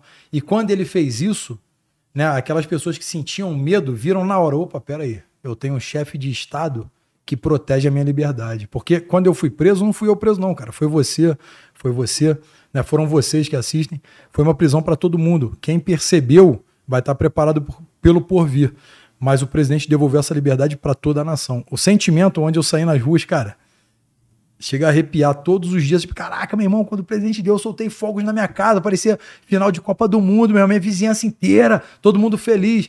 Ia nas ruas, cara, todo, até, até, até minha mãe falou: Dani, as ruas estão felizes hoje. Tá, as pessoas estavam com medo do presidente, ele devolveu a minha liberdade individual e ele devolveu a liberdade da nação, cara. Isso aí não teve preço. Isso aí é histórico. E tu esperava já? Cara, eu sabia que ele ia agir quando coubesse a ele agir, só que eu não sabia que seria dessa forma e foi imediato. Quando deu a sentença, ele, não, aqui é dentro da lei. Anula. Pô, aquilo ali mesmo, foi sensacional. E virou um quadro, né? Porque eu vi um Tá, vídeo tá lá, teu, tá lá atrás, da- moldurado tá, tá lá. moldurado lá e a caneta que ele me deu também tá lá. Foi a caneta, É. a Bic. É a Bic, tá lá, tá guardadinha. Beleza, meu irmão. Então, Maneiro demais. ó, retransmita o convite lá pro presidente. Vou, vou, vou. Fala pra ele. fala pra É que ele tá em campanha, né, cara? Fala pra ele, ó, a cadeira é confortável. Porra, hein? Fala, tem um mano volta lá que tu vai poder fazer um monte de piadinha. O 01 aqui, ó, a cadeira é confortável. Tô, tô, aqui, tô aqui no ar, hein? Tô Aí aqui no, no podcast aqui. A cadeira é confortável. Pô, ganhei aqui um energético, uma água. Tem um cara aqui que queria tocar meu bíceps. Mas, ó, o senhor foi no Flow, né? Vou chamar, o- convidar aqui o senhor para vir aqui no, no Fala Glauber, que é bem bacana aqui o podcast. Muito Valeu. bom, irmão. Muito bom. Então, feito o Vamos ver se ele vai. Vamos ver se ele vai. Eu só não mandei esse áudio porque eu não tenho essa moral, não tenho um contato, senão eu mandava o convite, mas o convite está feito aqui pelo Daniel Silveira. Muito obrigado, irmão. Quero agradecer também a. Tá comigo aqui? Não, Quero agradecer também a, a Cris, Cris Lemos, que, pô, é, ajudou aí para poder trazer o Daniel. Então, valeu, parceira, tamo junto. É, e todo mundo que tá em casa aí, cara, apoiando o canal, quem gostou da transmissão, é, você que tá, porra, vibrando com, com o crescimento do canal, o canal vai bater um milhão. É, um dia receber o presidente da República, receber outras pessoas que estão aí na relevância pro que a gente acredita, tá bom?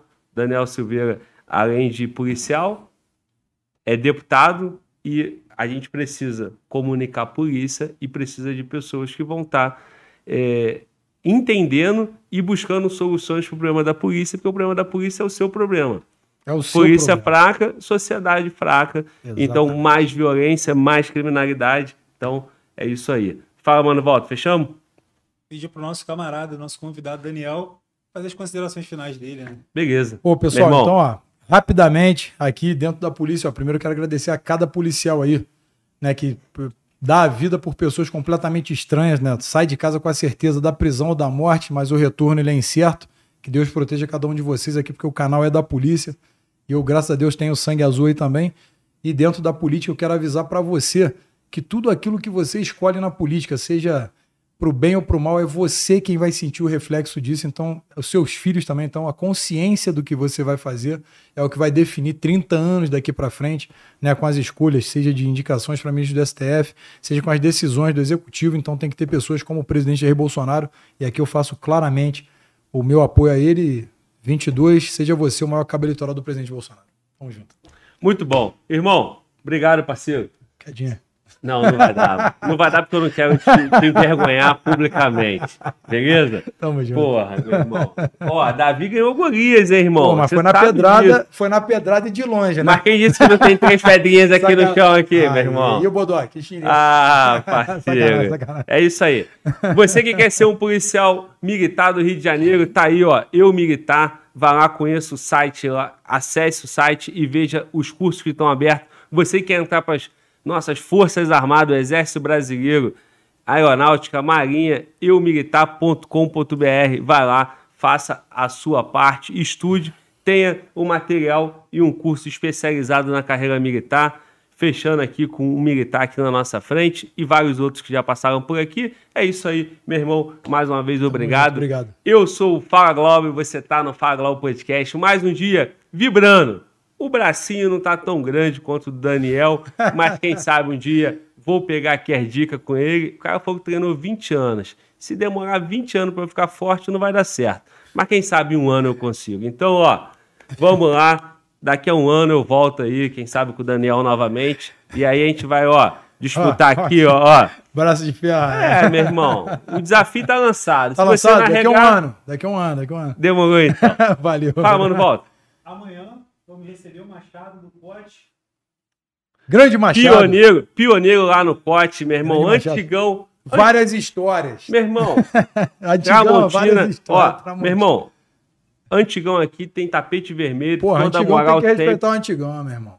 Se não fosse Antigão tinha antigo- pecúnia, né? Porra. Recebia pecúnia, né? É. Quebrava, recebia. Quebrava, recebia. É, é isso aí. Então, amanhã tem Fala Glau Podcast. Fala Glau Podcast funciona terça, quarta É, e quinta às 19 horas. É isso aí. Um beijão, um abraço, fique com Deus. Mais uma vez, eu sou o Fala Glau, você tá no Fala Glau Podcast. Tamo junto e Fala Glau!